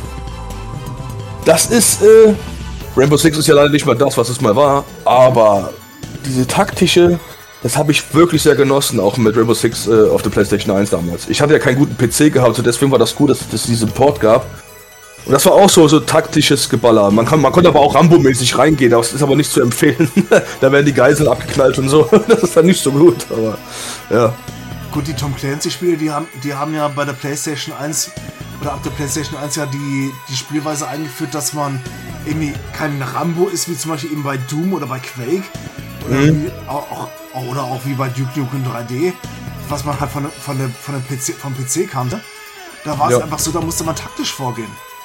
Und dementsprechend ja, dann halt auch musste man halt sich auch mit den Teamkameraden absprechen und dements dementsprechend da dementsprechend sich da auch so ein bisschen Zeit nehmen, damit, damit die Mission dann, dann erfolgreich wird. Und das hat, hat das Spiel nicht nur entschleunigt, sondern dementsprechend auch spannender gemacht. Ja. Und ich bin hier ein großer Fan von Entschleunigung. Mhm. Wenn es passend ist und wenn es sinnig ist. Äh, deswegen bin ich ja auch ein riesen Fan von Shenmue zum Beispiel. Das ist ein anderes Thema, das ist Dreamcast. Aber äh, äh, ich mag sowas.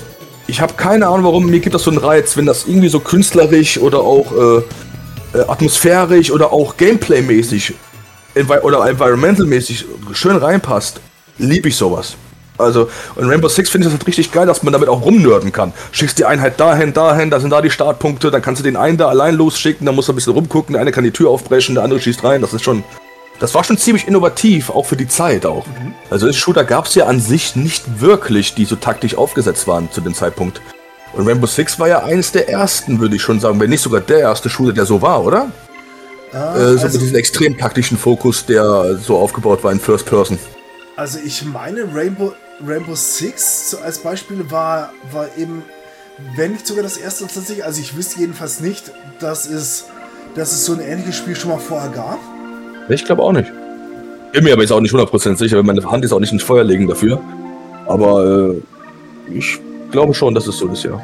De dementspre dementsprechend kann man schon sagen, dass, dass die Tom Clancy-Spiele da schon, äh, schon, einen, schon eine Neuerung mit reingebracht haben. Und dadurch, dass ja. man Shooter mit der Play, also mit dem PlayStation-Controller, mit dem klassischen ohne die Analog-Sticks, dass man das nicht so flüssig spielen konnte? Nee, das war ein bisschen schwierig, ja dementsprechend, dementsprechend musste man sich schon was einfallen lassen. Es gab zum Beispiel für die PlayStation ein Port von Doom. Ja. Tatsächlich auch sogar für Doom 2 und Final Doom. Und der Port, ja. der Port von Doom, also von dem allerersten, gilt als zu diesem Zeitpunkt als der beste Port eines ein, einer der beste Port des Doom-Spiels. Zum Vergleich, es gab eine Version für den 32 für den 32X für den Mega Drive, der war komplette Grütze. Der Port für den Super Nintendo war nicht viel besser. Es gab, glaube ich, sogar einen für den Jaguar. Kannst du gleich, kannst du gleich vergessen? für den Jaguar, echt jetzt? Ja, tatsächlich. Alter, wusste ich gar nicht. Also das ist, war mir neu. Krass. Und dann gab es halt noch den Port für die Playstation und der war dementsprechend schon sehr gut. So, das ist quasi der gleiche Holy Grail, genau wie äh, der Half-Life 1 Port für die PS2, der auch extrem hoch gelobt wird, den ich auch übrigens sehr hoch lobe, weil der richtig gut umgesetzt ist. Gameplay-mäßig. Also, sowohl vom Umfang als auch von der Bespielbarkeit ist der ziemlich gut gelungen. Das ist super. Und jetzt weiß ich natürlich, natürlich nicht, ich müsste das wahrscheinlich irgendwie mal, irgendwie mal gucken, dass ich das nachhole. Um zu, um zu wissen, ob man, ob man zum Beispiel, ob man das Strafen zum Beispiel irgendwie so weit hinkriegt, gerade mit, auch mit den L- oder R-Tasten oder ob das mit den, mit den Aktionsbutton geht, das müsste ich alles nochmal, das müsste ich alles nochmal nach, nachgucken oder ob man schon, die, schon den äh, Thumbstick verwendet hat. Wobei die Twin-Stick-Steuerung gab es ja erst mit Halo für die Xbox. Von dem ja. kann es sein, dass das da gar nicht vorgesehen war. Aber man hat schon versucht, bei dem Port schon die Möglichkeiten der PlayStation rauszuholen. Und das wurde dementsprechend gut geschafft. Ja. Und die PlayStation ist meines Wissens nach sogar die, äh, die erste Konsole überhaupt, die vier Trigger-Tasten hatte. Also vier Schultertasten. Zum Vergleich, der, der Super Nintendo hatte, hatte, war zum Beispiel der erste, der mit Schultertasten kam. Einmal R und L und einmal R. Der Saturn hatte, soweit ich weiß, noch zwei Schultertasten. Das war es dann aber auch. Und der PlayStation Controller hatte einfach mal vier. Ja. Was zum Beispiel für Shooter dann dementsprechend gut war, weil man konnte dann zum Beispiel den Schuss auf eine, auf eine Schultertaste legen oder die oder das Waffen, Waffenrad oder die, den Waffenwechsel mit anderen Trigger-Tasten. Also von dem her waren die Möglichkeiten schon deutlich besser.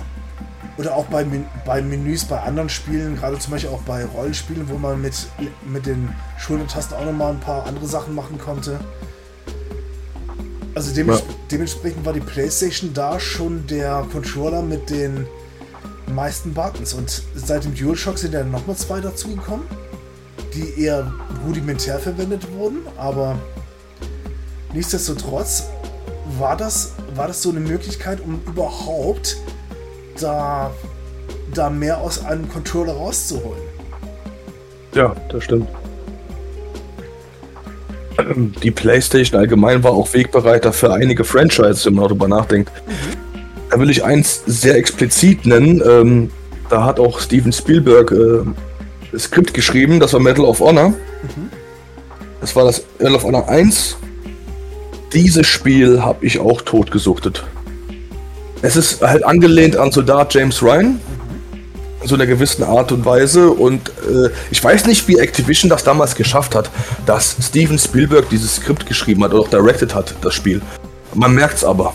Das ist wirklich so gut exekutiert, das ist nicht mehr normal für ein PlayStation 1 Spiel. Also das hat sich richtig angefühlt, so ein Shooter. Ich glaube, das erste First-Person-Shooter mit einer richtigen Story-Involvierung. So, so richtig so wo da auch erzählt worden ist mit Charakterdialogen und äh, es war einfach nicht nur Rumgeballer, so weißt du. Das wurde ja später dann auch so ein Trend, dass da gab es ja auch dann Call of Duty auf der Playstation, dann auch zwei auf der 2 und so. Medal of Honor geht dann auch noch weiter. Aber Medal of Honor 1 war quasi der Wegbereiter für Kampagnen äh, mit äh, Story-Hintergründen. Also mit richtiger Story. Doom zum Beispiel oder Duke Nukem, das waren ja keine richtigen Stories, die da erzählt worden sind. Du bist da rein, hast gemetzelt, es gab lustige Sätze manchmal, extreme Gewalt und dann war es das so ungefähr. Was natürlich auch geil ist. Battle of Honor war halt eher so, so äh, äh Story-elementar mit Gameplay eingewoben. Äh, und das äh, war auch schon sehr, sehr geil. Und wenn man auch die richtigen Menschen hinten dran hat, dann äh, kann das auch was werden, wie zum Beispiel auch mit Battle of Honor 1. Von dem er, und dadurch, dass es überhaupt die Möglichkeit gab, da in eine Story einzubauen, das, das war auch schon ein Alleinstellungsmerkmal von der PlayStation. Ja. Das muss man einfach dazu sagen. Und gut, man kann jetzt, man kann jetzt zum Beispiel von einem Doom oder von Duke nicht erwarten, dass sie da irgendwie was mit Story ma machen wollen. Also Zitat John Romero, Story interessiert keinen bei Shootern. Gut, Medal of Honor, genauso wie später Half-Life, haben halt haben dementsprechend uns eines Besseren belehrt. Aber dazu braucht es ja erstmal Vorreiter. Klar. Und ich, und ich kann mir auch sagen, also für jedes Schlupfloch, also auch für jedes Subgenre gibt es Liebhaber, ne? Also. John Romero, John, John Romero sieht das halt so, der andere sieht das halt so, aber beides funktioniert ja. Mhm.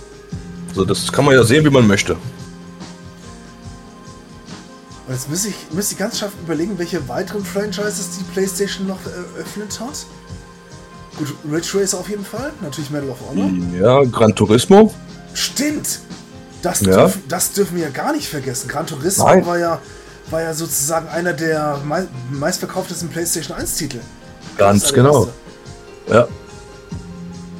Und das ist einer der Vorzeigetitel, was realistische, realistischer Racer angeht. Ganz genau. Oder. Alundra. Sowohl Alundra 1 und 2. Beides auch sehr viel gespielt. Ich weiß nicht, ob du die Spiele kennst. Nur von Namen. Äh, ja, okay. Sehr, sehr gute Spiele. Äh, Need for Speed war auf der Playstation sehr prominent. Ich glaube, das war sogar. Das war sogar der, der Zeitpunkt, das war sogar der Startschuss sogar für Need for Speed. Bis es dann ja. zig, zigtausend Teile hervorgebracht hat. Und dann gab es noch ein sehr wichtiges Franchise, GTA. GTA. 1 und 2 waren PlayStation 1 Spiele. Hm. Bis dann mit der PlayStation 2 das auch in 3D reingekommen ist, aber 1 und 2 waren noch top-down. Mhm. Äh, äh minimalistisch, shootermäßig, aber war, die ersten Teile wurden auch auf der PlayStation äh, vorbereitet, mhm. wegbereitet. Dementsprechend kann, kann man schon sagen, dass, dass die PlayStation da wirklich Pionierarbeit geleistet hat. Egal ja, in welchem Rahmen. Und um der Bedeutung der PlayStation nochmal neben den Spielen dann nochmal zu würdigen. Die PlayStation ist ja mit, also das Wort PlayStation ist ja mittlerweile seit locker 20, 25 Jahren ein geflügeltes Wort. Früher hat man zum Beispiel eher, halt, haben Mütter zum Beispiel gesagt, so ja, du spielst ja nur mit deinem Nintendo. Und das, obwohl du zum Beispiel Mega Drive hattest. Ja, das ist dein Nintendo. Seit, seit der Playstation ist es ja, ja, du spielst ja nur mit deiner Playstation. Ja. Geh mal raus in die Sonne, Junge, du bist schon ganz blass. Genau. Du bekommst viereckige Augen. Geh raus aus meinem Zimmer, ich will zocken. von, von dem allein der allein der Impact auf die auf die Popkultur ist schon immens. Gut, ich kenne jetzt zum Beispiel keine Filme oder keine Serie, die jetzt zum Beispiel irgendwie als Hot, Hot, Hot, Hot als Attraktion deine Playstation hatte, aber Nichtsdestotrotz, es, es, es war einfach so, dass gefühlt jeder eine Playstation hatte. Einfach weil die sich auch sehr gut verkauft. Ich glaube so um den, über die 89 Millionen Mal sogar. Also die ist wirklich weit, weit verbreitet. Gut, gut. Natürlich dicht davor die PlayStation 4. Aber wenn du überlegst, so 89 Millionen Haushalte haben einfach so ein Teil. Ja. Der, der, da weißt du halt auch so, okay, wenn, da, wenn das nicht, wenn das nicht, wenn das nicht irgendwie popkulturell da irgendwie Bedeutung hat, dann weiß ich auch nicht. Nein, und auch was das Survival-Horror-Genre angeht, war PlayStation 1 auch ein Vorreiter für zwei große Franchise, äh, die äh, maßgeblich dazu verantwortlich sind, warum es später sehr, sehr viele Kopier gab, also Leute, die das nachgemacht haben. Silent Hill und Resident Evil mhm.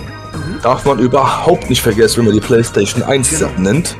Weil diese Teile waren wegbereitend. Äh, Resident Evil 1 bis 3 war PlayStation 1, wenn ich mich nicht irre.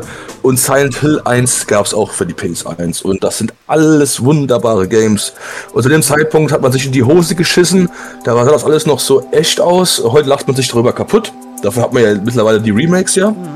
Aber äh, ich weiß noch, wie ich damals mit einem Freund da gesessen habe und wir hatten, äh, er hatte eine gecrackte äh, PlayStation 1 da stehen und hatte Resident Evil 2 Uncut von seinem Bruder, der aus Amerika mitgebracht hat. Und wir haben das gespielt und wir konnten nicht den Prolog spielen. Wir haben uns in die Hose gekackt. Als die Zombies auf einmal nach der, nach der Tankstellenexplosion übereinander steht und die ersten Zombies laufen rum und die Geräusche, da haben wir uns fast in die Hose gekackt. Das werde ich nicht vergessen. Das war, das war schon sehr krass, ey. Heute lacht man sich drüber kaputt, aber das war PlayStation 1 quasi auch der Wegbereiter für Survival Horror im großen Stile. dem das, das glaube ich gerne. Oder wenn ich, wenn ich, mir überlege, ja, Silent Hill hat ja zum Beispiel auch dieses, diesen Nebel da drin. Mhm. Wobei, ich, wobei, ich, auch glaube, das war tatsächlich eher technisch geschuldet. Zum einen, yep. aber zum anderen hat, hat man aus der Not eine Tugend gemacht und hat dadurch den Horror eigentlich da wirklich da erst damit reingegeben. Ganz genau. Das unangenehme Gefühl, was lauert denn jetzt da vorne? Und das wurde halt quasi ein äh, Element, was äh, größtenteils in jedem Silent Hill auch immer noch dabei war. Teil 2 auf der PS2 hatte das ja auch noch und Teil 3 auch. Mhm. Teil 4 hatte es nicht, aber das ist auch eher der, daran geschuldet, dass es eher so levelmäßig aufgebaut ist. The Room, kommst du halt durchs Loch immer in andere Levels rein, der leuchtet dich in der Stadt per se rum. Aber 1, 2 und 3 haben es auf jeden Fall so. Also mit dem Nebel, das haben die dann später quasi als Stilmittel weiter behalten, ja. Obwohl es eigentlich aus Not heraus gemacht worden ist am Anfang, ja. Also da muss man schon sagen, da hat man wirklich gute Ideen da, da drin gehabt. Also ja, definitiv. Einfach Chapeau, Chapeau. ja. Dann möchte ich gerne mit dir auch noch mal ganz kurz über Lizenzspiele reden. Für die PlayStation 1. Ich weiß ja nicht, was du da so gespielt hast. Es gab ja so PlayStation 1 Spiele, wie Tarzan oder Herkules oder auch 007 Spiele. Äh, und ich würde einfach mal so fragen, hast du dafür mal was gespielt? Ähm, also da muss ich gerade mal überlegen. Jetzt nicht, dass ich groß wüsste. Welche ah. fallen dir denn ein? Also ich habe Herkules sehr, sehr viel gespielt. Ist auch so Sidescroller-mäßig aufgebaut. Und ich werde nie vergessen, wenn man das Ceiling-Item aufnimmt, Herkulade, Herkulade. Das ist einfach so ikonisch. Ich glaube, die Leute, die das Spiel kennen, die lachen sich jetzt schlapp und denken sich, ja, was für eine Kindheit, Alter. das habe ich, das hab ich sehr viel gespielt. Und auch äh, 007 äh, The World is Not Enough, lustigerweise, hatte ich auch für die PlayStation 1 das ist halt kein so gutes Spiel, aber man hatte ja früher nicht so viele Games, da hat man das halt einfach gespielt, ne? nee, aber das, das hatte ich auch gehabt. Äh. Das war, das war auch schon. Äh, aber Herkules-Spiel ist tatsächlich ganz, ganz geil. Also für ein Lizenzspiel. Und Lizenzspiele haben ja leider diesen, äh, leider, leider diesen Anklang, dass äh, die meistens nicht so gut sind. Mhm. Aber es gibt halt ein paar kleinere Ausnahmen und Herkules ist einer von denen. Ich kann mich, dran erinnern, ich kann mich jetzt daran erinnern, dass ich mal ein Mickey Mouse Lizenzspiel gespielt habe. Das fand ich, fand ich tatsächlich auch ganz gut. War, war zum Teil auch eher ein Sidescroller. Aber da gab es zum, zum Beispiel auch einen. Da irgendwann, irgendwann wechsel, wechselte die Perspektive und da wurde man von einem wurde man von einem Elch dann verfolgt und da musste man irgendwie gewissen Steinen oder Pfützen oder Pfützen ausweichen, damit man nicht stolpern stolpert, aber an für sich war das auch ein ziemlich, ziemlich gutes Spiel. Also kann man echt nicht meckern. Nö. Ansonsten fällt mir jetzt überhaupt nicht ein, dass ich mal ein Lizenzspiel gespielt hätte. Jedenfalls nicht aus dem FF. Also Tarzan habe ich auch gespielt, das habe ich sogar noch hier. Mhm. Zum Film mit Phil Collins äh, Soundtrack, ne? Äh, das habe ich auch teilweise viel gespielt, auch durchgespielt. Und dann gab es auch noch Spiele wie äh, Heart, Heart of Darkness, keine Ahnung, ob du das kennst. Äh, was halt übelst over the top ist am Anfang mit der ersten Cutscene, äh, dass du so eine Fahrt durch, der Stadt, durch die Stadt hast und äh, alles ist irgendwie so äh, äh Anfang, wir sind fast in den 2000er Vibes und sowas mit so einem coolen Typen-Boy dann in eine andere Welt reingezogen wird, wo Schatten so Gegner sind und du bist dann mit deinem Hund da und musst, dein Hund verschwindet da und musst ihn finden und so. Das ist komplett komisch, aber bockschwer. Das ist auch so ein Sidecrawler-Game Side gewesen. Und das ist bockschwer. Da kommen so, die kommen so Schatten aus, äh, monstermäßig und so. Das war, als Kind habe ich mir damals auch in die Hose geschissen dadurch, muss ich sagen. Und dann äh, gab es noch wunderschöne Spiele wie Ape, Apes Odysseys, Apes Exodus. Äh, auch Sidescroller, lustigerweise, fällt mir gerade ein, ja. Die auch ziemlich nice waren. Hast du die gespielt? Nee. Die Ape-Teile hast du auch nicht gespielt? Schade, das schade, schade. Daran, weil wir die nicht hatten. Schade, schade, schade, schade, schade.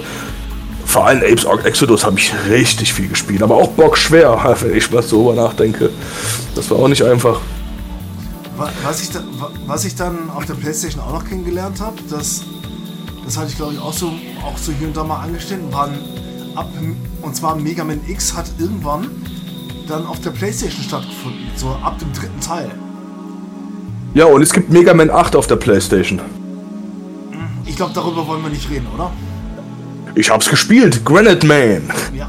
Der erste Boss, Alter. Ja, was für ein Cringe-Spiel. Oder Clown Man. Ja. Um. Ähm. Nee, aber das Spiel gab's auch für die Playstation. Das war, glaube ich, auch das einzige Mega Man, was für die Playstation 1 mhm. gab, gell? Ja. Also von der Klassikreihe natürlich. Ja, von der Klassikerreihe, ja. Ansonsten war das ja eigentlich eher so ein Nintendo-Ding. Und ja. ab, ab, ab dem, bei Mega Man X war, war, war es so, das kam ja erstmal für das Super Nintendo also Teile 1 bis 3. Und dann ab Mega Man X3 hat man dann auf die PlayStation 3, auf die PlayStation portiert mit Cutscenes. Und dann wurde, wurde die, das Mega Man X-Franchise auf der PlayStation größer. Was zum Beispiel auch an dem fantastischen Mega Man X4 liegt, mit unheimlich guten Cutscenes. Die, die auch im Anime-Style dann, dann entwickelt waren, auch mit, mit Sprachausgabe und so weiter. Das hat ja zum Beispiel dann der Nachfolger Mega Man X5 so nicht mehr. Da gab es da gab's ja nur Standbilder, weil das irgendwie, te irgendwie te technisch, technisch dann, dann weniger aufwendig war oder so. Das hat, da, dafür hatte, hatte man dann auch deutlich mehr Spiel und auch mehr Story drin. Und Mega Man X6 hatte zum, das habe ich zum Beispiel auf der Playstation dann auch original gespielt, das habe ich sogar hier. Das einzige Mega Man X-Spiel, was ich durchgespielt habe ohne jetzt zum Beispiel irgendwelches irgendwie Safe States zu benutzen oder so ähnlich.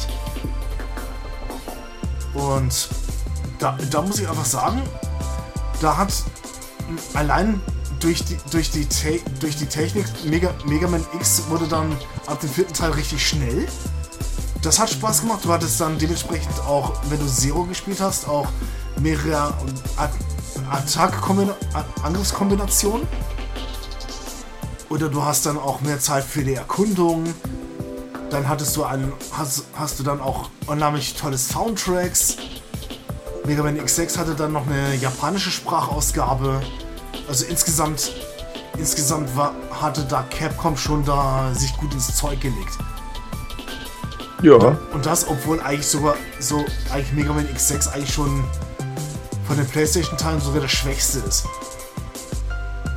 Aber ich, ich empfehle zum Beispiel Mega Man X4, das, den halte ich eigentlich für den besten Teil der ganzen Serie. Du kannst mich jetzt hassen oder nicht, aber ich habe Mega Man X-Reihe nie gespielt. Ja, genauso wie ich, wie ich die ganze Ape-Reihe nicht gespielt habe. Also. Weil zum Beispiel, ich habe Mega Man, die, die normalen Mega Man-Teile, also die habe ich alle gespielt. Mhm. Aber Mega Man X, nicht einen einzigen, glaube ich sogar. Das ist tatsächlich etwas, was ich mit der Mega Man Collection mal nachholen sollte, glaube ich, habe ich das Gefühl.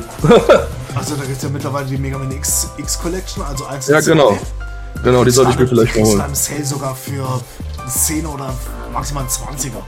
Haben die eigentlich auch physisch raus, weißt du das? Ähm, Jetzt so aus ja, dem FF. aber nicht, ja, soweit ich weiß, nicht in Deutschland.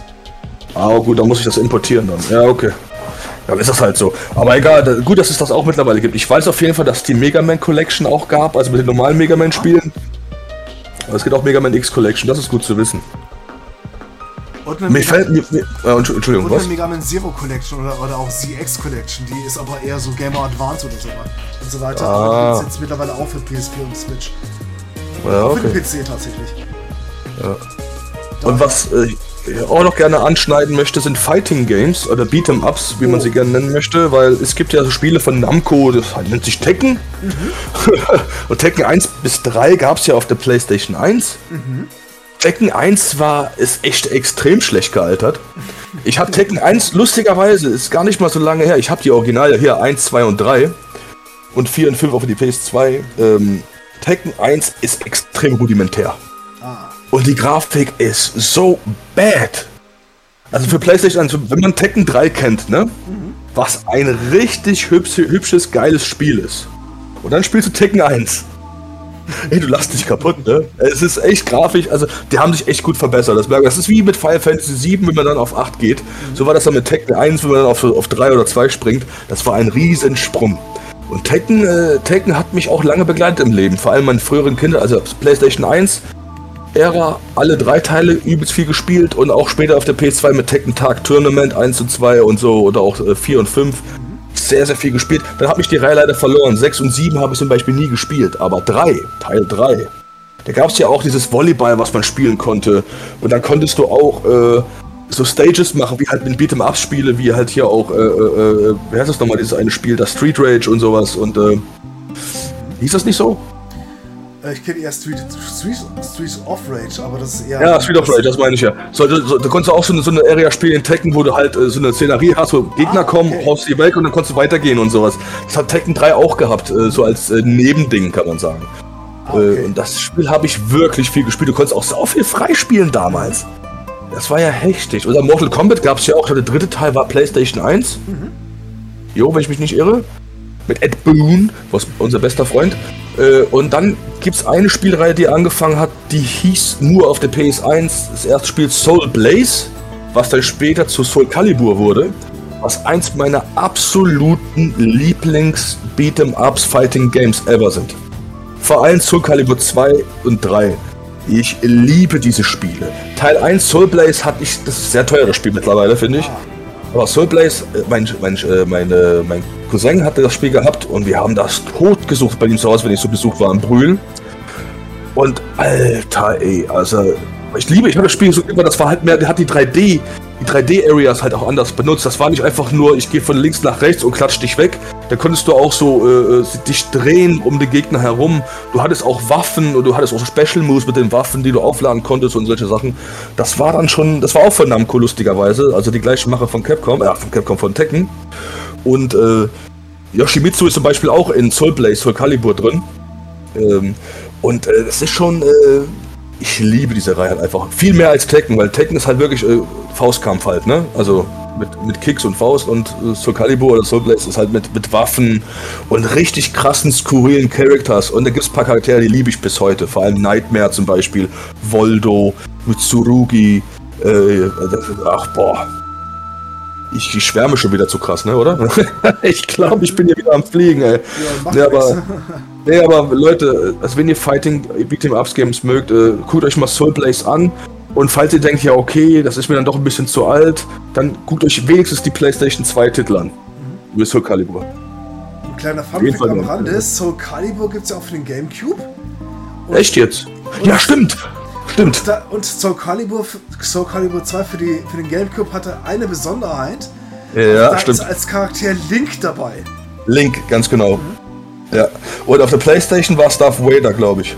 Ah, okay, cool. Und auf der Xbox war es, und auf der Xbox war es, glaube ich, Yoda. Hm, interessant. War das nicht sogar so mit Teil 2, glaube ich? Ich glaube ja. Oder war das Dante von Devil May Cry? Irgendwie irgendwo, das haben die ja mit jedem Teil danach ja gemacht, dass da immer ein Special Guest dabei war. Ich glaube, in Teil 6 war das sogar Geralt von The Witcher. Mhm. Boah, war das nochmal in Teil 2? Ich bin mir ziemlich sicher, dass es Darth Vader war. Aber ich könnte auch vollkommen ver... Nee, nee, Quatsch, was laber ich denn für eine Scheiße bin? Das war Teil 3. Teil 2 war, war der Tekken-Charakter. Wie heißt er? Hayachi. Ah. Hayachi. Falls du den noch kennst, der alte Opa, der, der Opa vom, vom, vom Jin. Der mit den grauen Haaren, die so hochgehen und sowas. Da ich Tekken leider nie gespielt habe, kann, kann ich mich da nur rudimentär erinnern, aber ich meine, Hitachi hätte ich schon mal gesehen. Auf ja, den kennst du, den kennst du, den hast du definitiv schon gesehen. 100 Pro. Bin, bin ich mir auch sicher, ja. Aber stimmt, die GameCube Edition hatte Link als spielbaren mhm. Charakter. Das ist wirklich eine Besonderheit, wo man sich auch entscheiden kann, beide Versionen mhm. zu kaufen physisch. Sowohl die GameCube-Version, die auch schweineteuer ist mittlerweile. Ich glaube, die kriegst du unter 40 Euro nicht mehr. Das heißt schweineteuer. Es ist halt fast Neupreis. Also Neupreis für ein Spiel. Ne? Gamecube-Spiele sind allgemein recht teuer. Da ist PlayStation 2 natürlich ein bisschen äh, mehr erschwinglich. Ah jo, das gab's dann, das hat Soul Calibur öfters dann gemacht. Ich glaube, bis heute, der siebte Teil kommt ja auch bald raus. Erst kommt erstmal Tekken, Tekken 8 raus erstmal. Aber Soul Calibur 7 ist auch in der Mache. Ich bin auch komplett hyped. Ich brauche eine PlayStation 5, Ben, hörst du schon? nee, aber nur mal auf PlayStation 1 zurückzukommen. Also da waren auch richtig geile Fighting Games dabei, die, die ich auch sehr viel gespielt habe. Eins möchte ich, ein, ein, Fighting Game, ein Fighting Game möchte ich ins Rennen schicken, das war Street Fighter Alpha 2.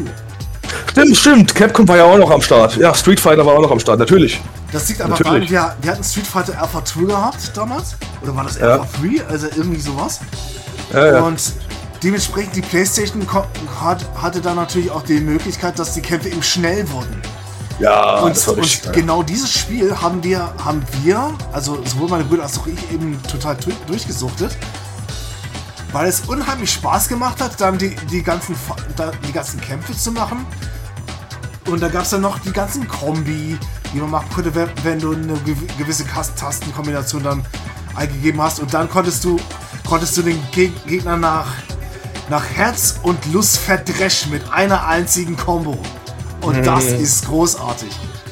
Allein und auch allein das Pacing von dem Spiel, während zum Beispiel die Street Fighter, während zum Beispiel Street Fighter 2 auf dem Super Nintendo eher langsam war, gediegener, natürlich war das, war das auch ein gutes Fighting Game. Da, da, davon mal abgesehen, aber allein die Tatsache, dass Street Fighter Alpha 2 da einfach so viel mehr reinge reingebuttert hat an Geschwindigkeit, an Pacing, an liebevoll gestalteten Hintergründen, an guter Musik. Also großartiges Spiel. Ja. Und es kann auch sein, dass es Alpha 3 hieß, weil Alpha 2 gab es ja auch für den Super Nintendo. ja, ich glaube, dass es das dritte war. Ich glaube auch, dass es das dritte Teil war, ja. Und was auch noch gab, ich weiß nicht, ob du kennst die Reihe Bloody Raw? Sagt mir gar nichts. Äh, das ist auch so ein Kampfspiel, wo Charaktere sich in Tiere verwandeln können und dann äh, übelstes Gemetzel und so. Ist jetzt nicht so krass, aber ich glaube sogar zu wissen, dass Teil 1 noch von Sony selbst entwickelt war. Ah. Oder es ist also auf jeden Fall gepublished. Eins, eins von beiden. Bin mir nicht mehr 100% sicher. Äh, das Spiel äh, kam auch 97 raus, kurz nach. Äh, das war. Ja, 97 war das, ja, 97. Und äh, das war, das war einfach nur krass von, von Hinsicht her, dass du halt sich um, umwandeln konntest und sowas und dann aber sonst eigentlich relativ basic. Aber das hatte ich auch noch gehabt, Teil 1 auf jeden Fall. Mit diesen ganzen gechippten, mit der chippten PS1 hatte ich halt einige Spiele halt gehabt. Viel davon habe ich auch gar nicht gespielt gehabt, da gab es ja so viel Auswahl. Ähm, und da wollte ich dich auch mal fragen, denn eine sehr persönliche Frage, ne Quatsch. Du kennst doch Bruce Willis. Ja. Kennst du sein Spiel für die PlayStation 1? Wir hatten schon mal darüber geredet, Apocalypse. Ja, ja tatsächlich. Was ja von Neversoft ist. Ganz genau, haben wir schon drüber geredet. Gut. Ja. Ja, ganz genau, stimmt. In Tony, in Tony Hawks Podcast wahrscheinlich. Genau. Haben wir kurz darauf angeschnitten oder vielleicht mit Activision, kann ich mich dran erinnern. Mhm. Aber ja, das Spiel habe ich auch gehabt und sehr viel gespielt. Das ist nicht gut, ist auch nicht mhm. gut gealtert, aber ich fand das geil, mit Bruce Willis zu spielen und auch noch vertont mit Bruce Willis. Das war schon ziemlich badass. Äh, de dementsprechend, dementsprechend hat man da auch schon die Möglichkeiten genutzt und das, obwohl Sprachausgabe bei der PS1 jetzt nicht so vollumfänglich, vollumfänglich genutzt wurde. Natürlich konnte das die PlayStation 1 schon. Bei der PlayStation 2 hat man das natürlich durch das Medium DVD, hat man das natürlich öfter gemacht. Ja. Aber dass die PS1 das schon konnte, das, das muss man da dementsprechend schon zugute halten. Auch mit ja. Lokalisation. Meistens waren das ja halt auch die JRPGs, die nicht vertont waren. Mhm. Äh, ich finde, die westlichen Spiele waren irgendwie immer vertont, habe ich das Gefühl. Da, da, klar, vielleicht gibt es ein paar Ausreißer. Äh, aber ich weiß, JRPGs waren größtenteils ohne Vertonung. Suikoden, Final Fantasy, die waren alles mit, mit Textform, wenn ich mich noch dran erinnere. Auch Grandia war, glaube ich, auch nicht vertont. Äh, nee, das war alles Textform, wenn ich mich erinnere. Also vor allem die RPG-Spiele, die waren, die waren. Vagrant Story war auch Textform. Stimmt. Oder wurde da geredet? Nee. Glaube ich nicht, nein. Ja, die ganzen JRPGs haben ja erst eine Sprachausgabe gekriegt bei der PS2. Ja, ich Mit Final Fantasy X und eben ja. halt auch Kingdom Hearts. Kingdom Hearts, ja. Und Kingdom Hearts hat ja auch schon eine deutsche Vertonung bekommen. Ja, das hat es. Und das weiß ich halt auch nur deswegen, weil wir Kingdom Hearts 1 ja tatsächlich hatten. Deswegen. Auch ein schönes Spiel. Eins, also eins der besseren Spiele von äh, Nomura. Ja. wenn nicht sogar das einzig Gute, wenn ich das mal so sagen darf. Entschuldigung. ich bin nicht so ein großer Fan, seitdem man nicht mehr Design macht, jetzt auch äh, äh, Stories schreibt. Das ah. kommt dem irgendwie nicht zugute, dem Mann. Naja. Ah. Apropos, apropos äh, äh Ports, ich denke denk mal gerade über Ports, wenn man darüber nachdenkt, Spiele, die es eigentlich auf dem PC gab, die aber auf die PlayStation 1 gekommen sind, ich weiß nicht, was du da alles so gespielt hast, aber Diablo zum Beispiel gab es ja auch auf der PS1. Ja. Äh, äh, was eigentlich an sich relativ gut geportet war. Äh, jetzt mal so als, äh, äh, als Dings. Oder hier auch, wie du schon gesagt hast, mit Doom und äh, da gab es einige Ports, fällt mir gerade mal so ein, die da.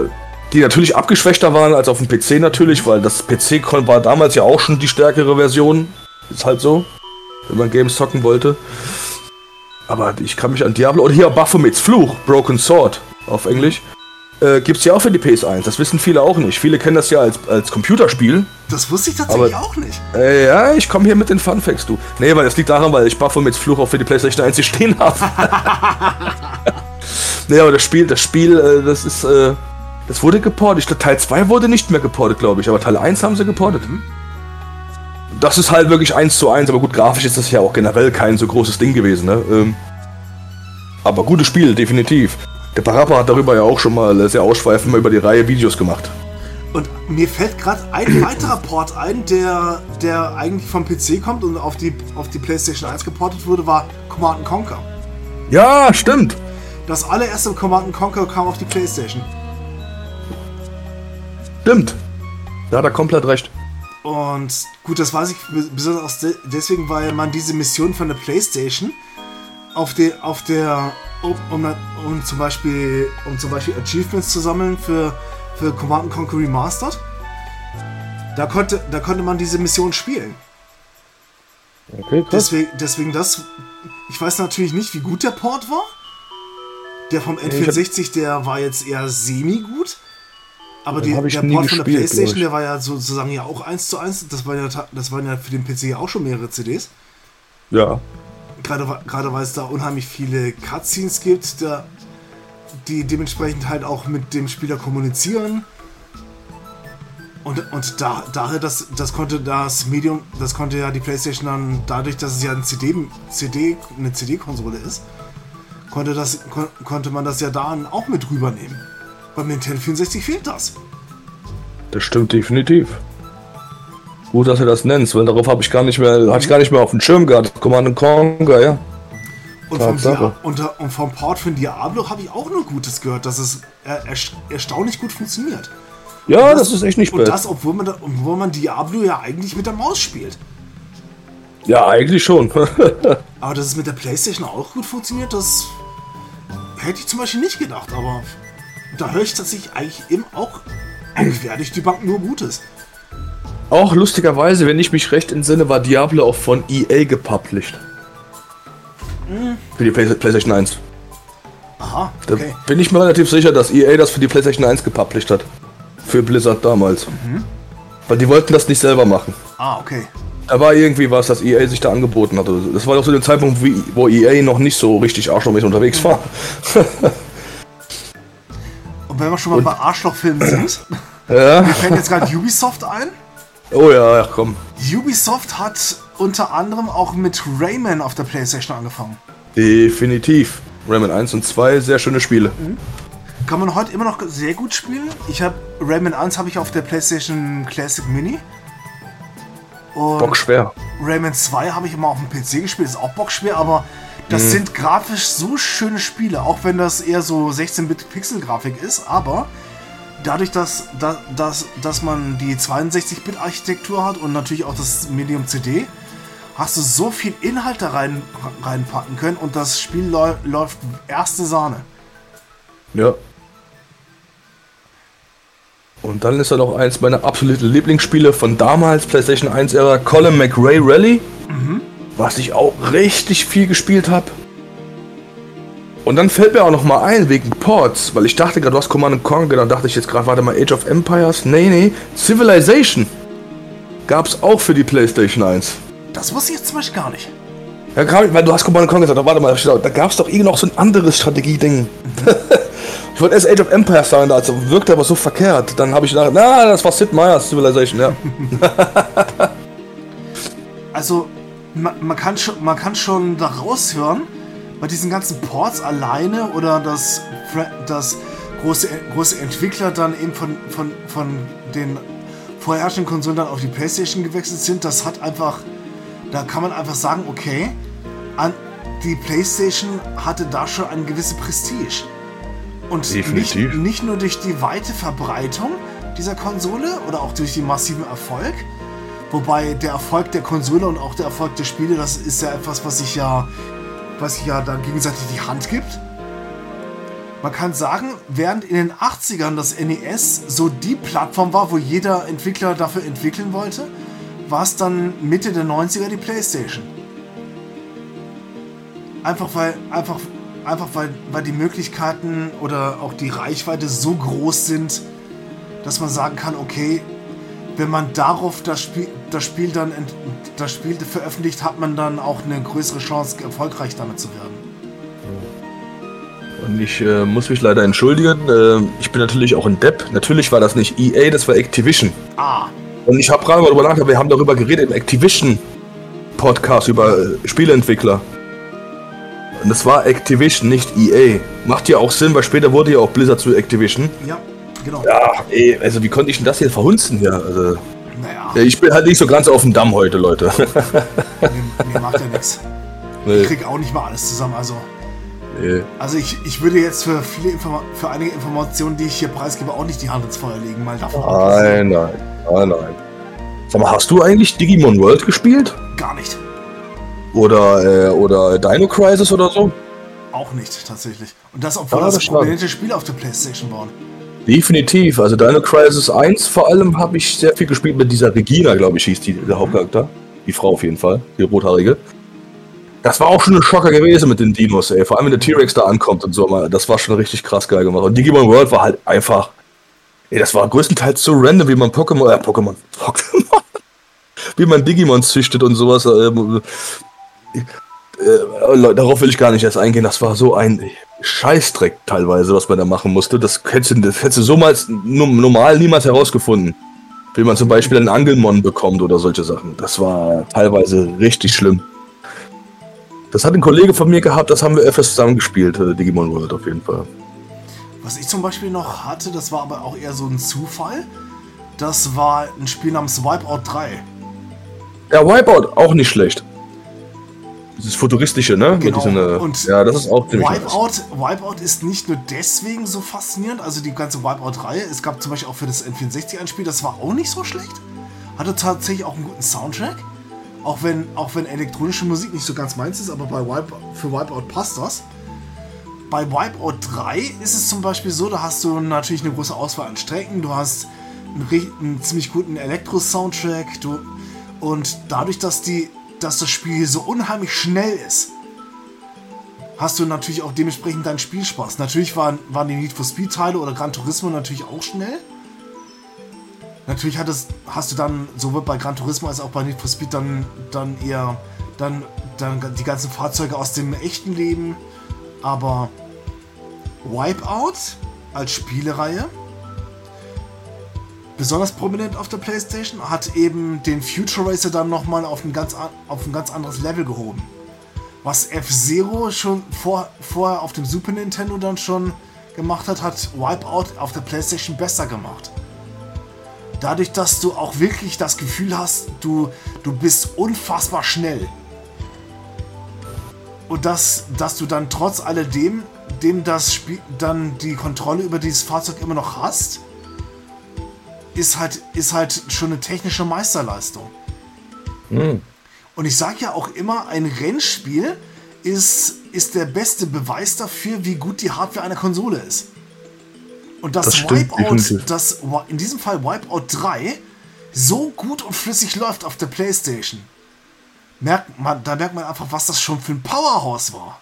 Jo, das definitiv. Der Sega Saturn konnte das so nicht. Nee, auch viel schwächer.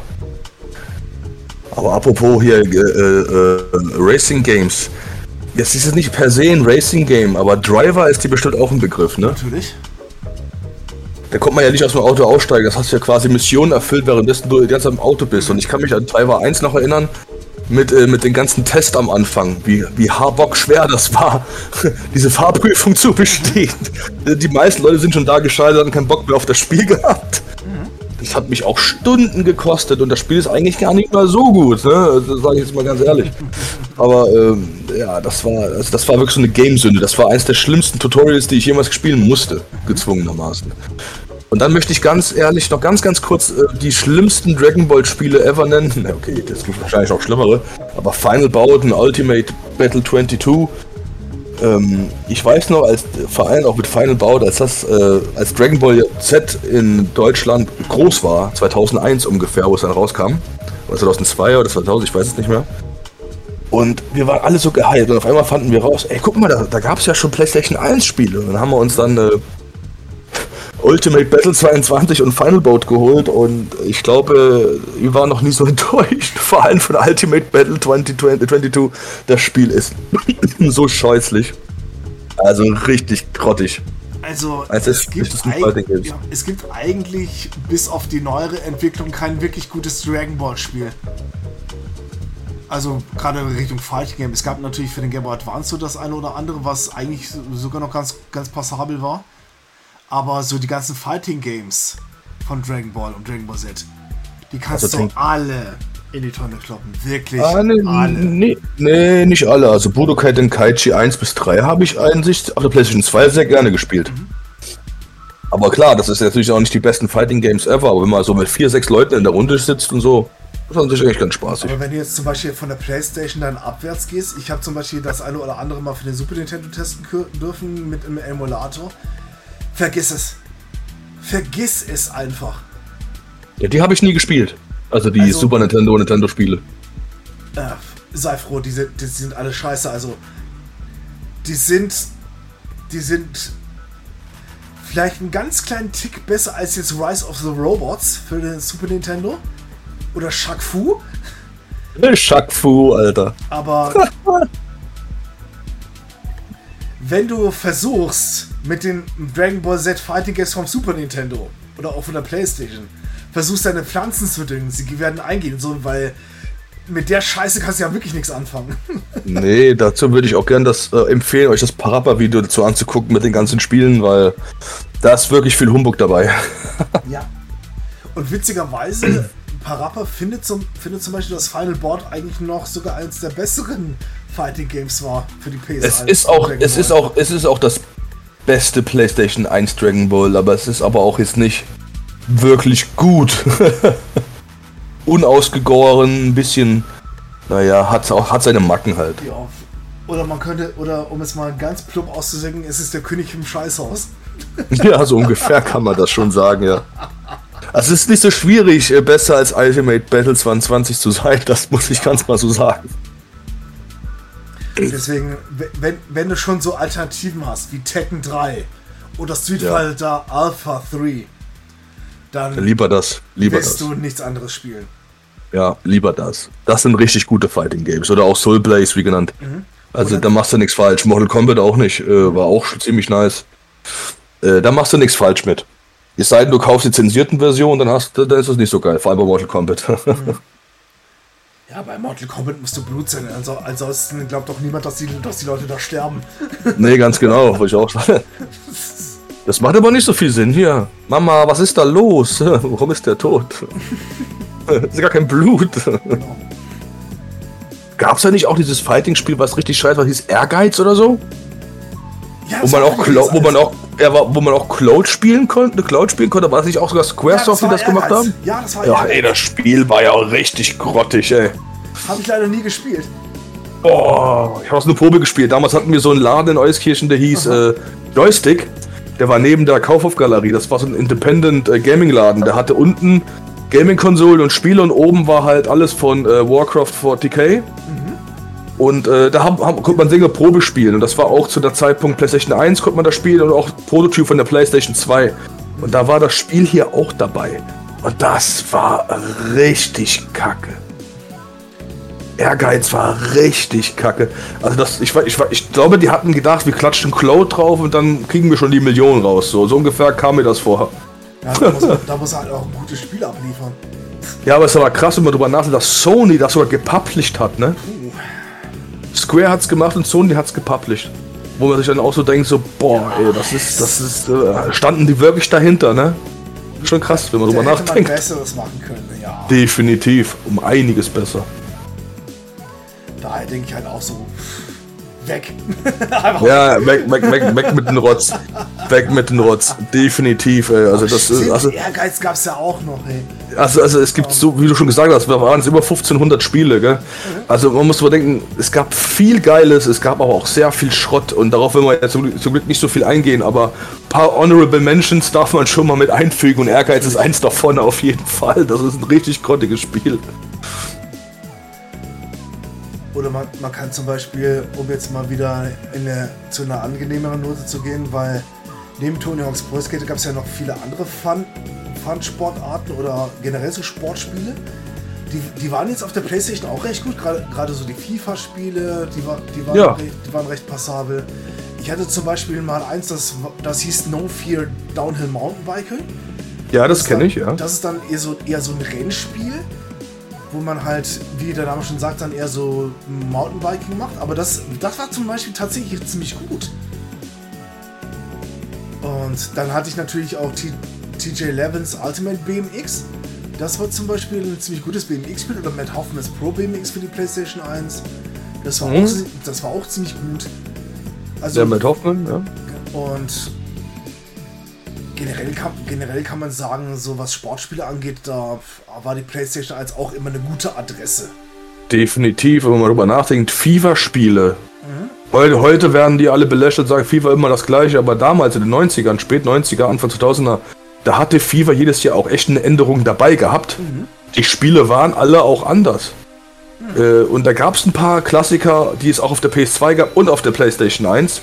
Zum Beispiel FIFA 2002. Da konnte man so Sheets einstellen, wo da haben die Spieler Wasserköpfe oder so. Das war ri richtig geil und so. Also da konnte man schon coole Sachen mitmachen. Oder auch hier, äh, ich glaube FIFA 96 war es. Da konnte man Hallenfußball spielen zum Beispiel. Ui.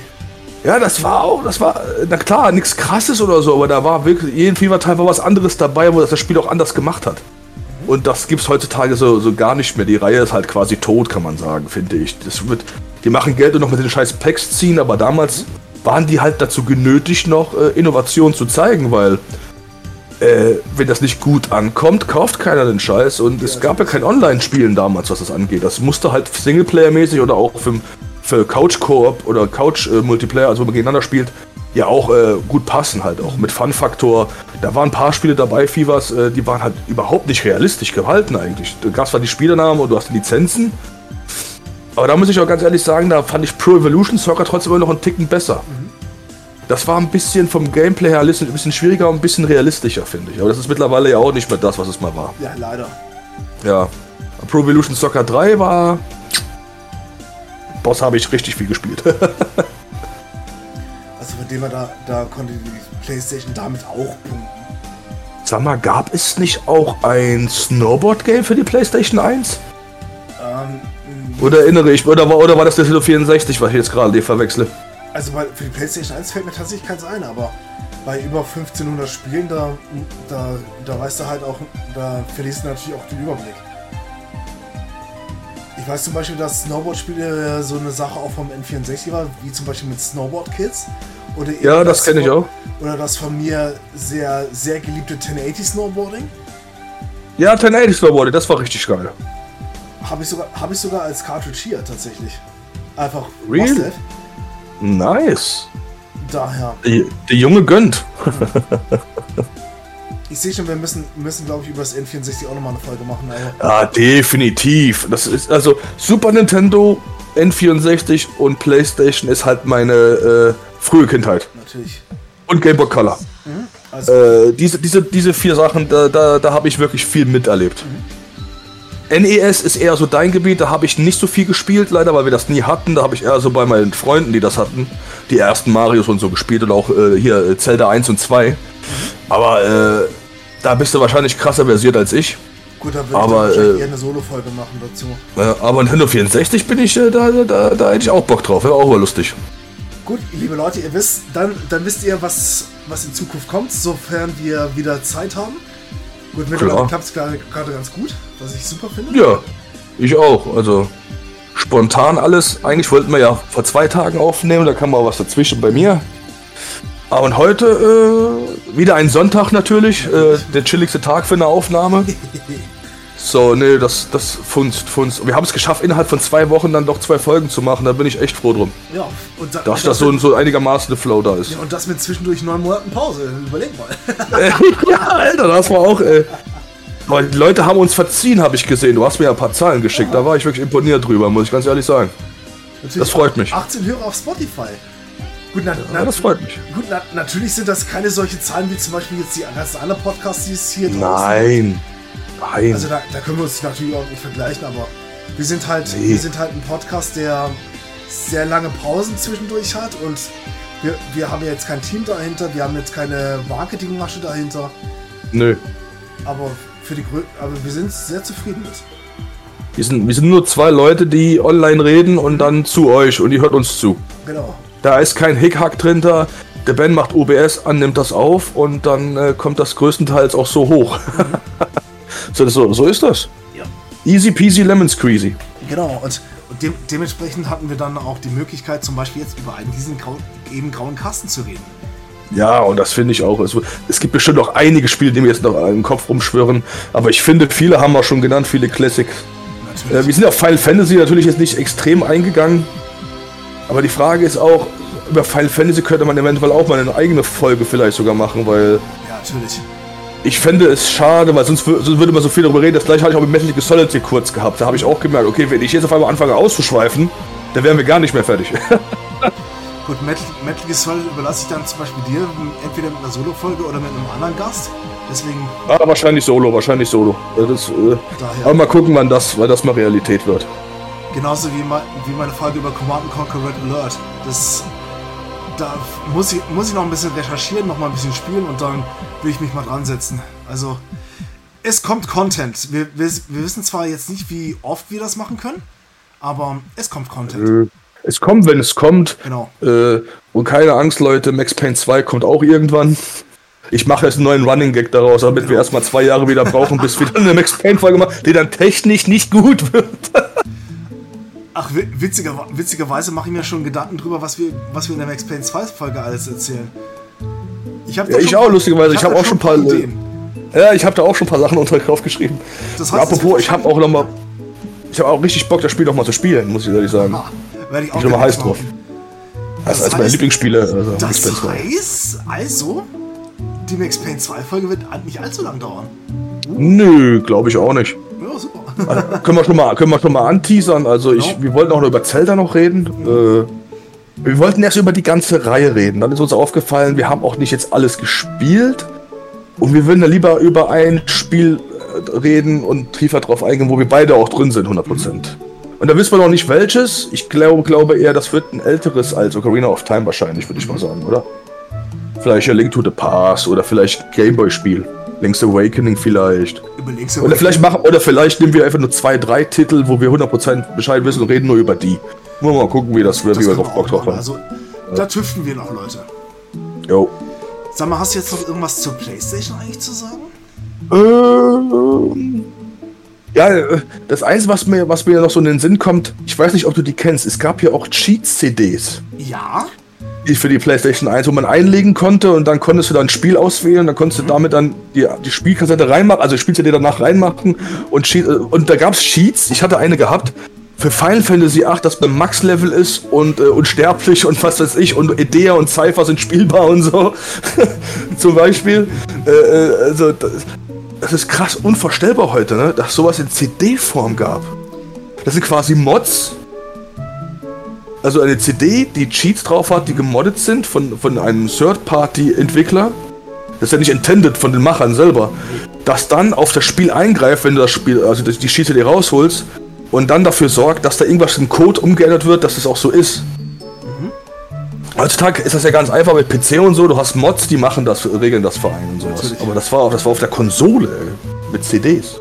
Ja, und, und das, obwohl damals so Cheat-Module waren ja eher so extra Cartridges, wo man dann die Spiele-Cartridge dann draufsteckt.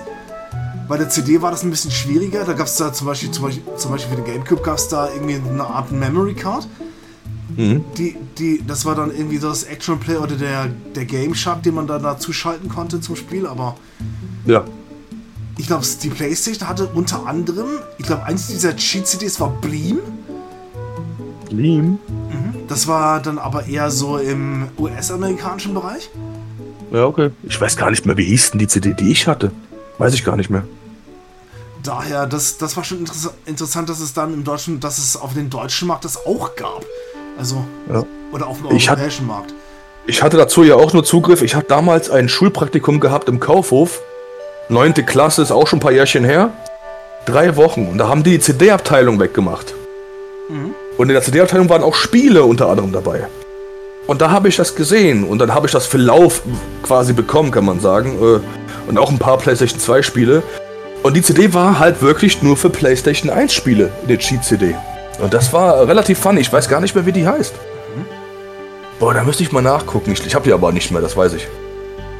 Also da kann man wirklich sagen, die Möglichkeiten der PlayStation waren selbst da einfach groß.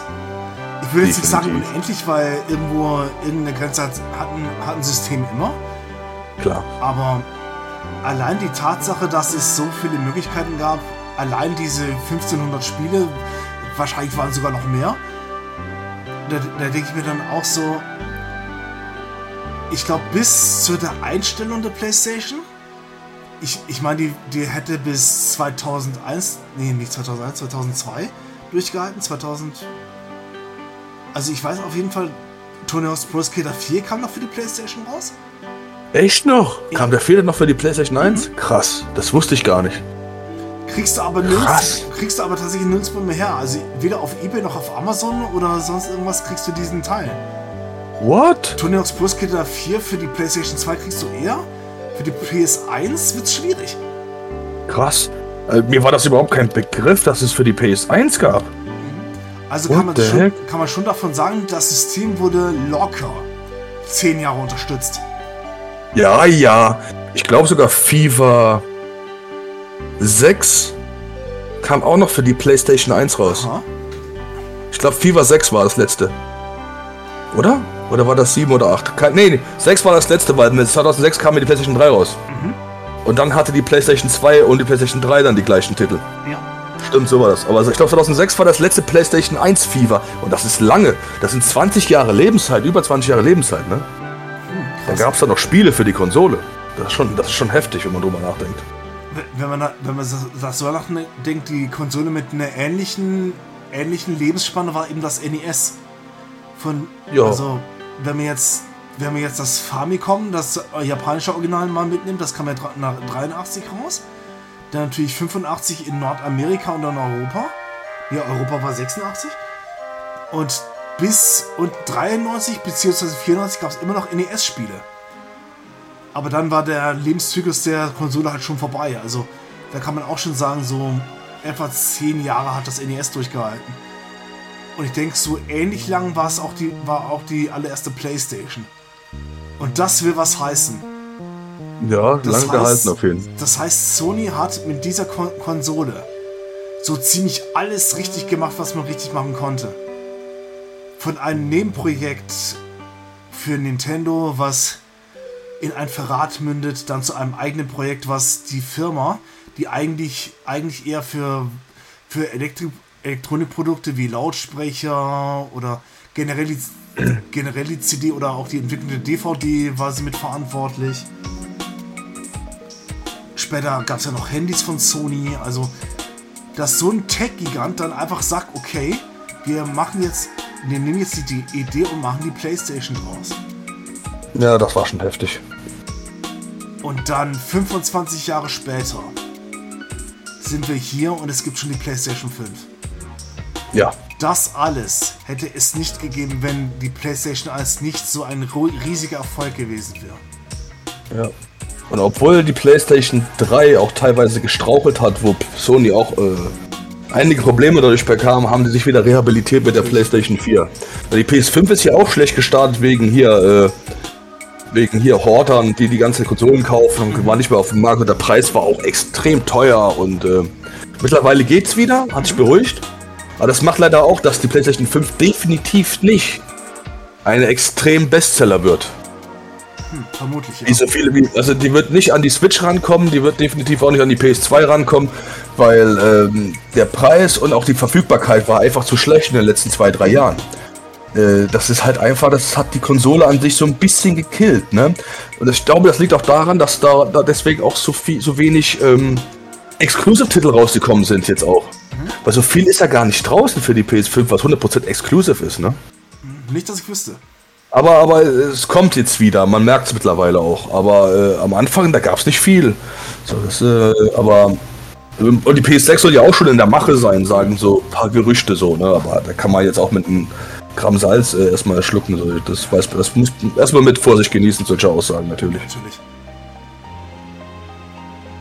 Deswegen, das, da, da, da kann man schon sagen, so, die Firma hat natürlich auch den einen oder anderen Hoch- und Tiefflug, Tiefflug gehabt. Natürlich, die ja, PlayStation ja. 3 war, die war jetzt nicht, die war jetzt nicht unerfolgreich, aber die hat schon sehr viele Federn lassen müssen, gerade zum Beispiel im Gegensatz zur Xbox 360.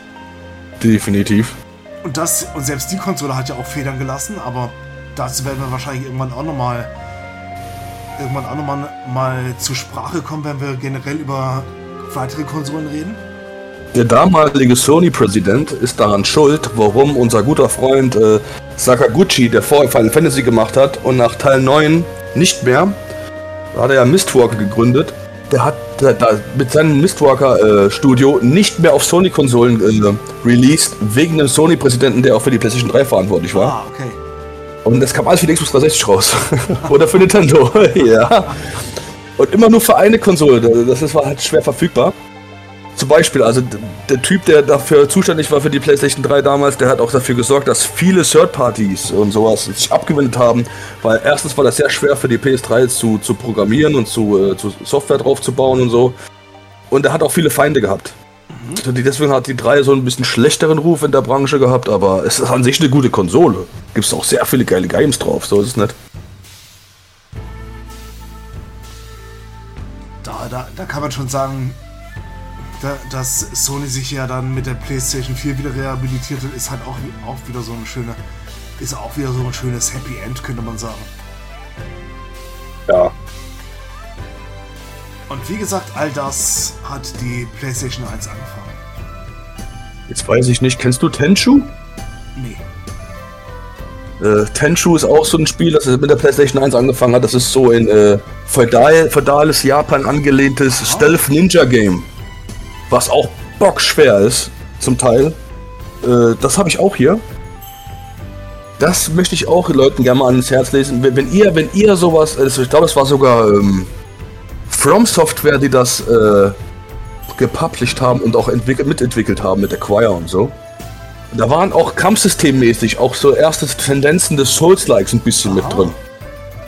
Und wenn ihr da mal Interesse habt, mal zu sehen, wie das so funktioniert, Stealth-mäßig ist schon schwierig das Spiel, weil du hast nicht halt diese Meter, wie zum Beispiel Splinter Cell hatte oder so, das ein bisschen einfacher macht. Aber ähm, wenn ihr feudales Japan mögt und ihr mögt halt auch so ein bisschen härteres äh, Gameplay, guckt euch das mal an. Das hat auch mit der PlayStation 1 damals angefangen, Tenchu.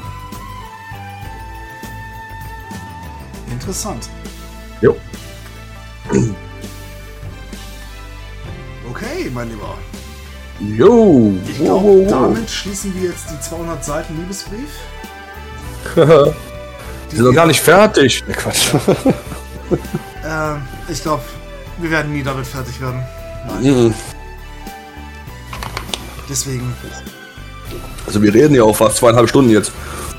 Ähm, und, und, und jeder, der, der über die man, über jeder, jeder, mit dem man spricht,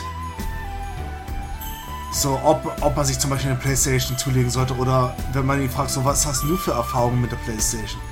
Und jeder wird eine Geschichte haben. Ja, definitiv.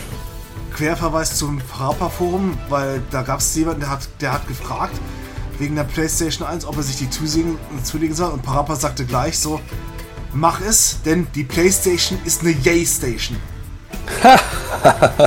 und damit hat der liebe Parappa recht.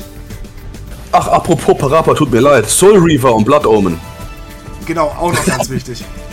Er wird das wahrscheinlich nie hören, aber egal. Honorable Mention. Ja. Wer Parappa kennt, weiß Bescheid. Und wenn ihr, wenn ihr gerade über dieses Franchise mehr wissen wollt, da hat Ja. Parappa auch einige Videos dazu gemacht. Einfach Ja, mal, ist sehr gut auch. Sehr einfach, gut mal äh, einfach mal nach The Parappa gucken auf, auf YouTube. Ich glaube, den, auch den Kanal verlinke ich dann nochmal in den Show Notes. Ja, und kannst auch mal die, äh, die, die äh, Walkthroughs, also die Erfahrungsberichte von Soul Calibur 1 und Bloodborne reinschmeißen vielleicht. Genau, also da, da hat sich Parappa sehr, sehr intensiv damit beschäftigt. Also Ja. da, da werden unsere Worte da nicht ausreichen. Deswegen, Ja, deswegen habe ich auch nur als Honorable Mention benutzt, weil es gibt einige, die haben darüber schon besser gesprochen. daher. Kleiner Tipp noch zum Schluss von uns. Ganz genau, mit viel Liebe und Sahne. Und daher würde ich sagen, wir, der Chaos und ich, bedanken uns jetzt bei euch fürs Zuhören. Yes. Aufs Ohr. Und ich hoffe, dieser, dieser Liebesbrief an die Playstation, auch wenn wir oft abgeschwiffen sind, hat euch soweit gefallen. Bewertet den Podcast auf iTunes oder über, über Spotify, das geht ja mittlerweile auch. Ah, joint den Discord, Genau, wenn ihr mal wirklich so ein bisschen Feedback abgeben wollt und äh, mit uns labern wollt. genau, wird auch noch verlinkt in den Show Notes. Von dem her, da sagen wir vielen Dank fürs Zuhören und bis zum Danke, nächsten danke. Mal. Tschüss. Yeah. Ciao, ciao.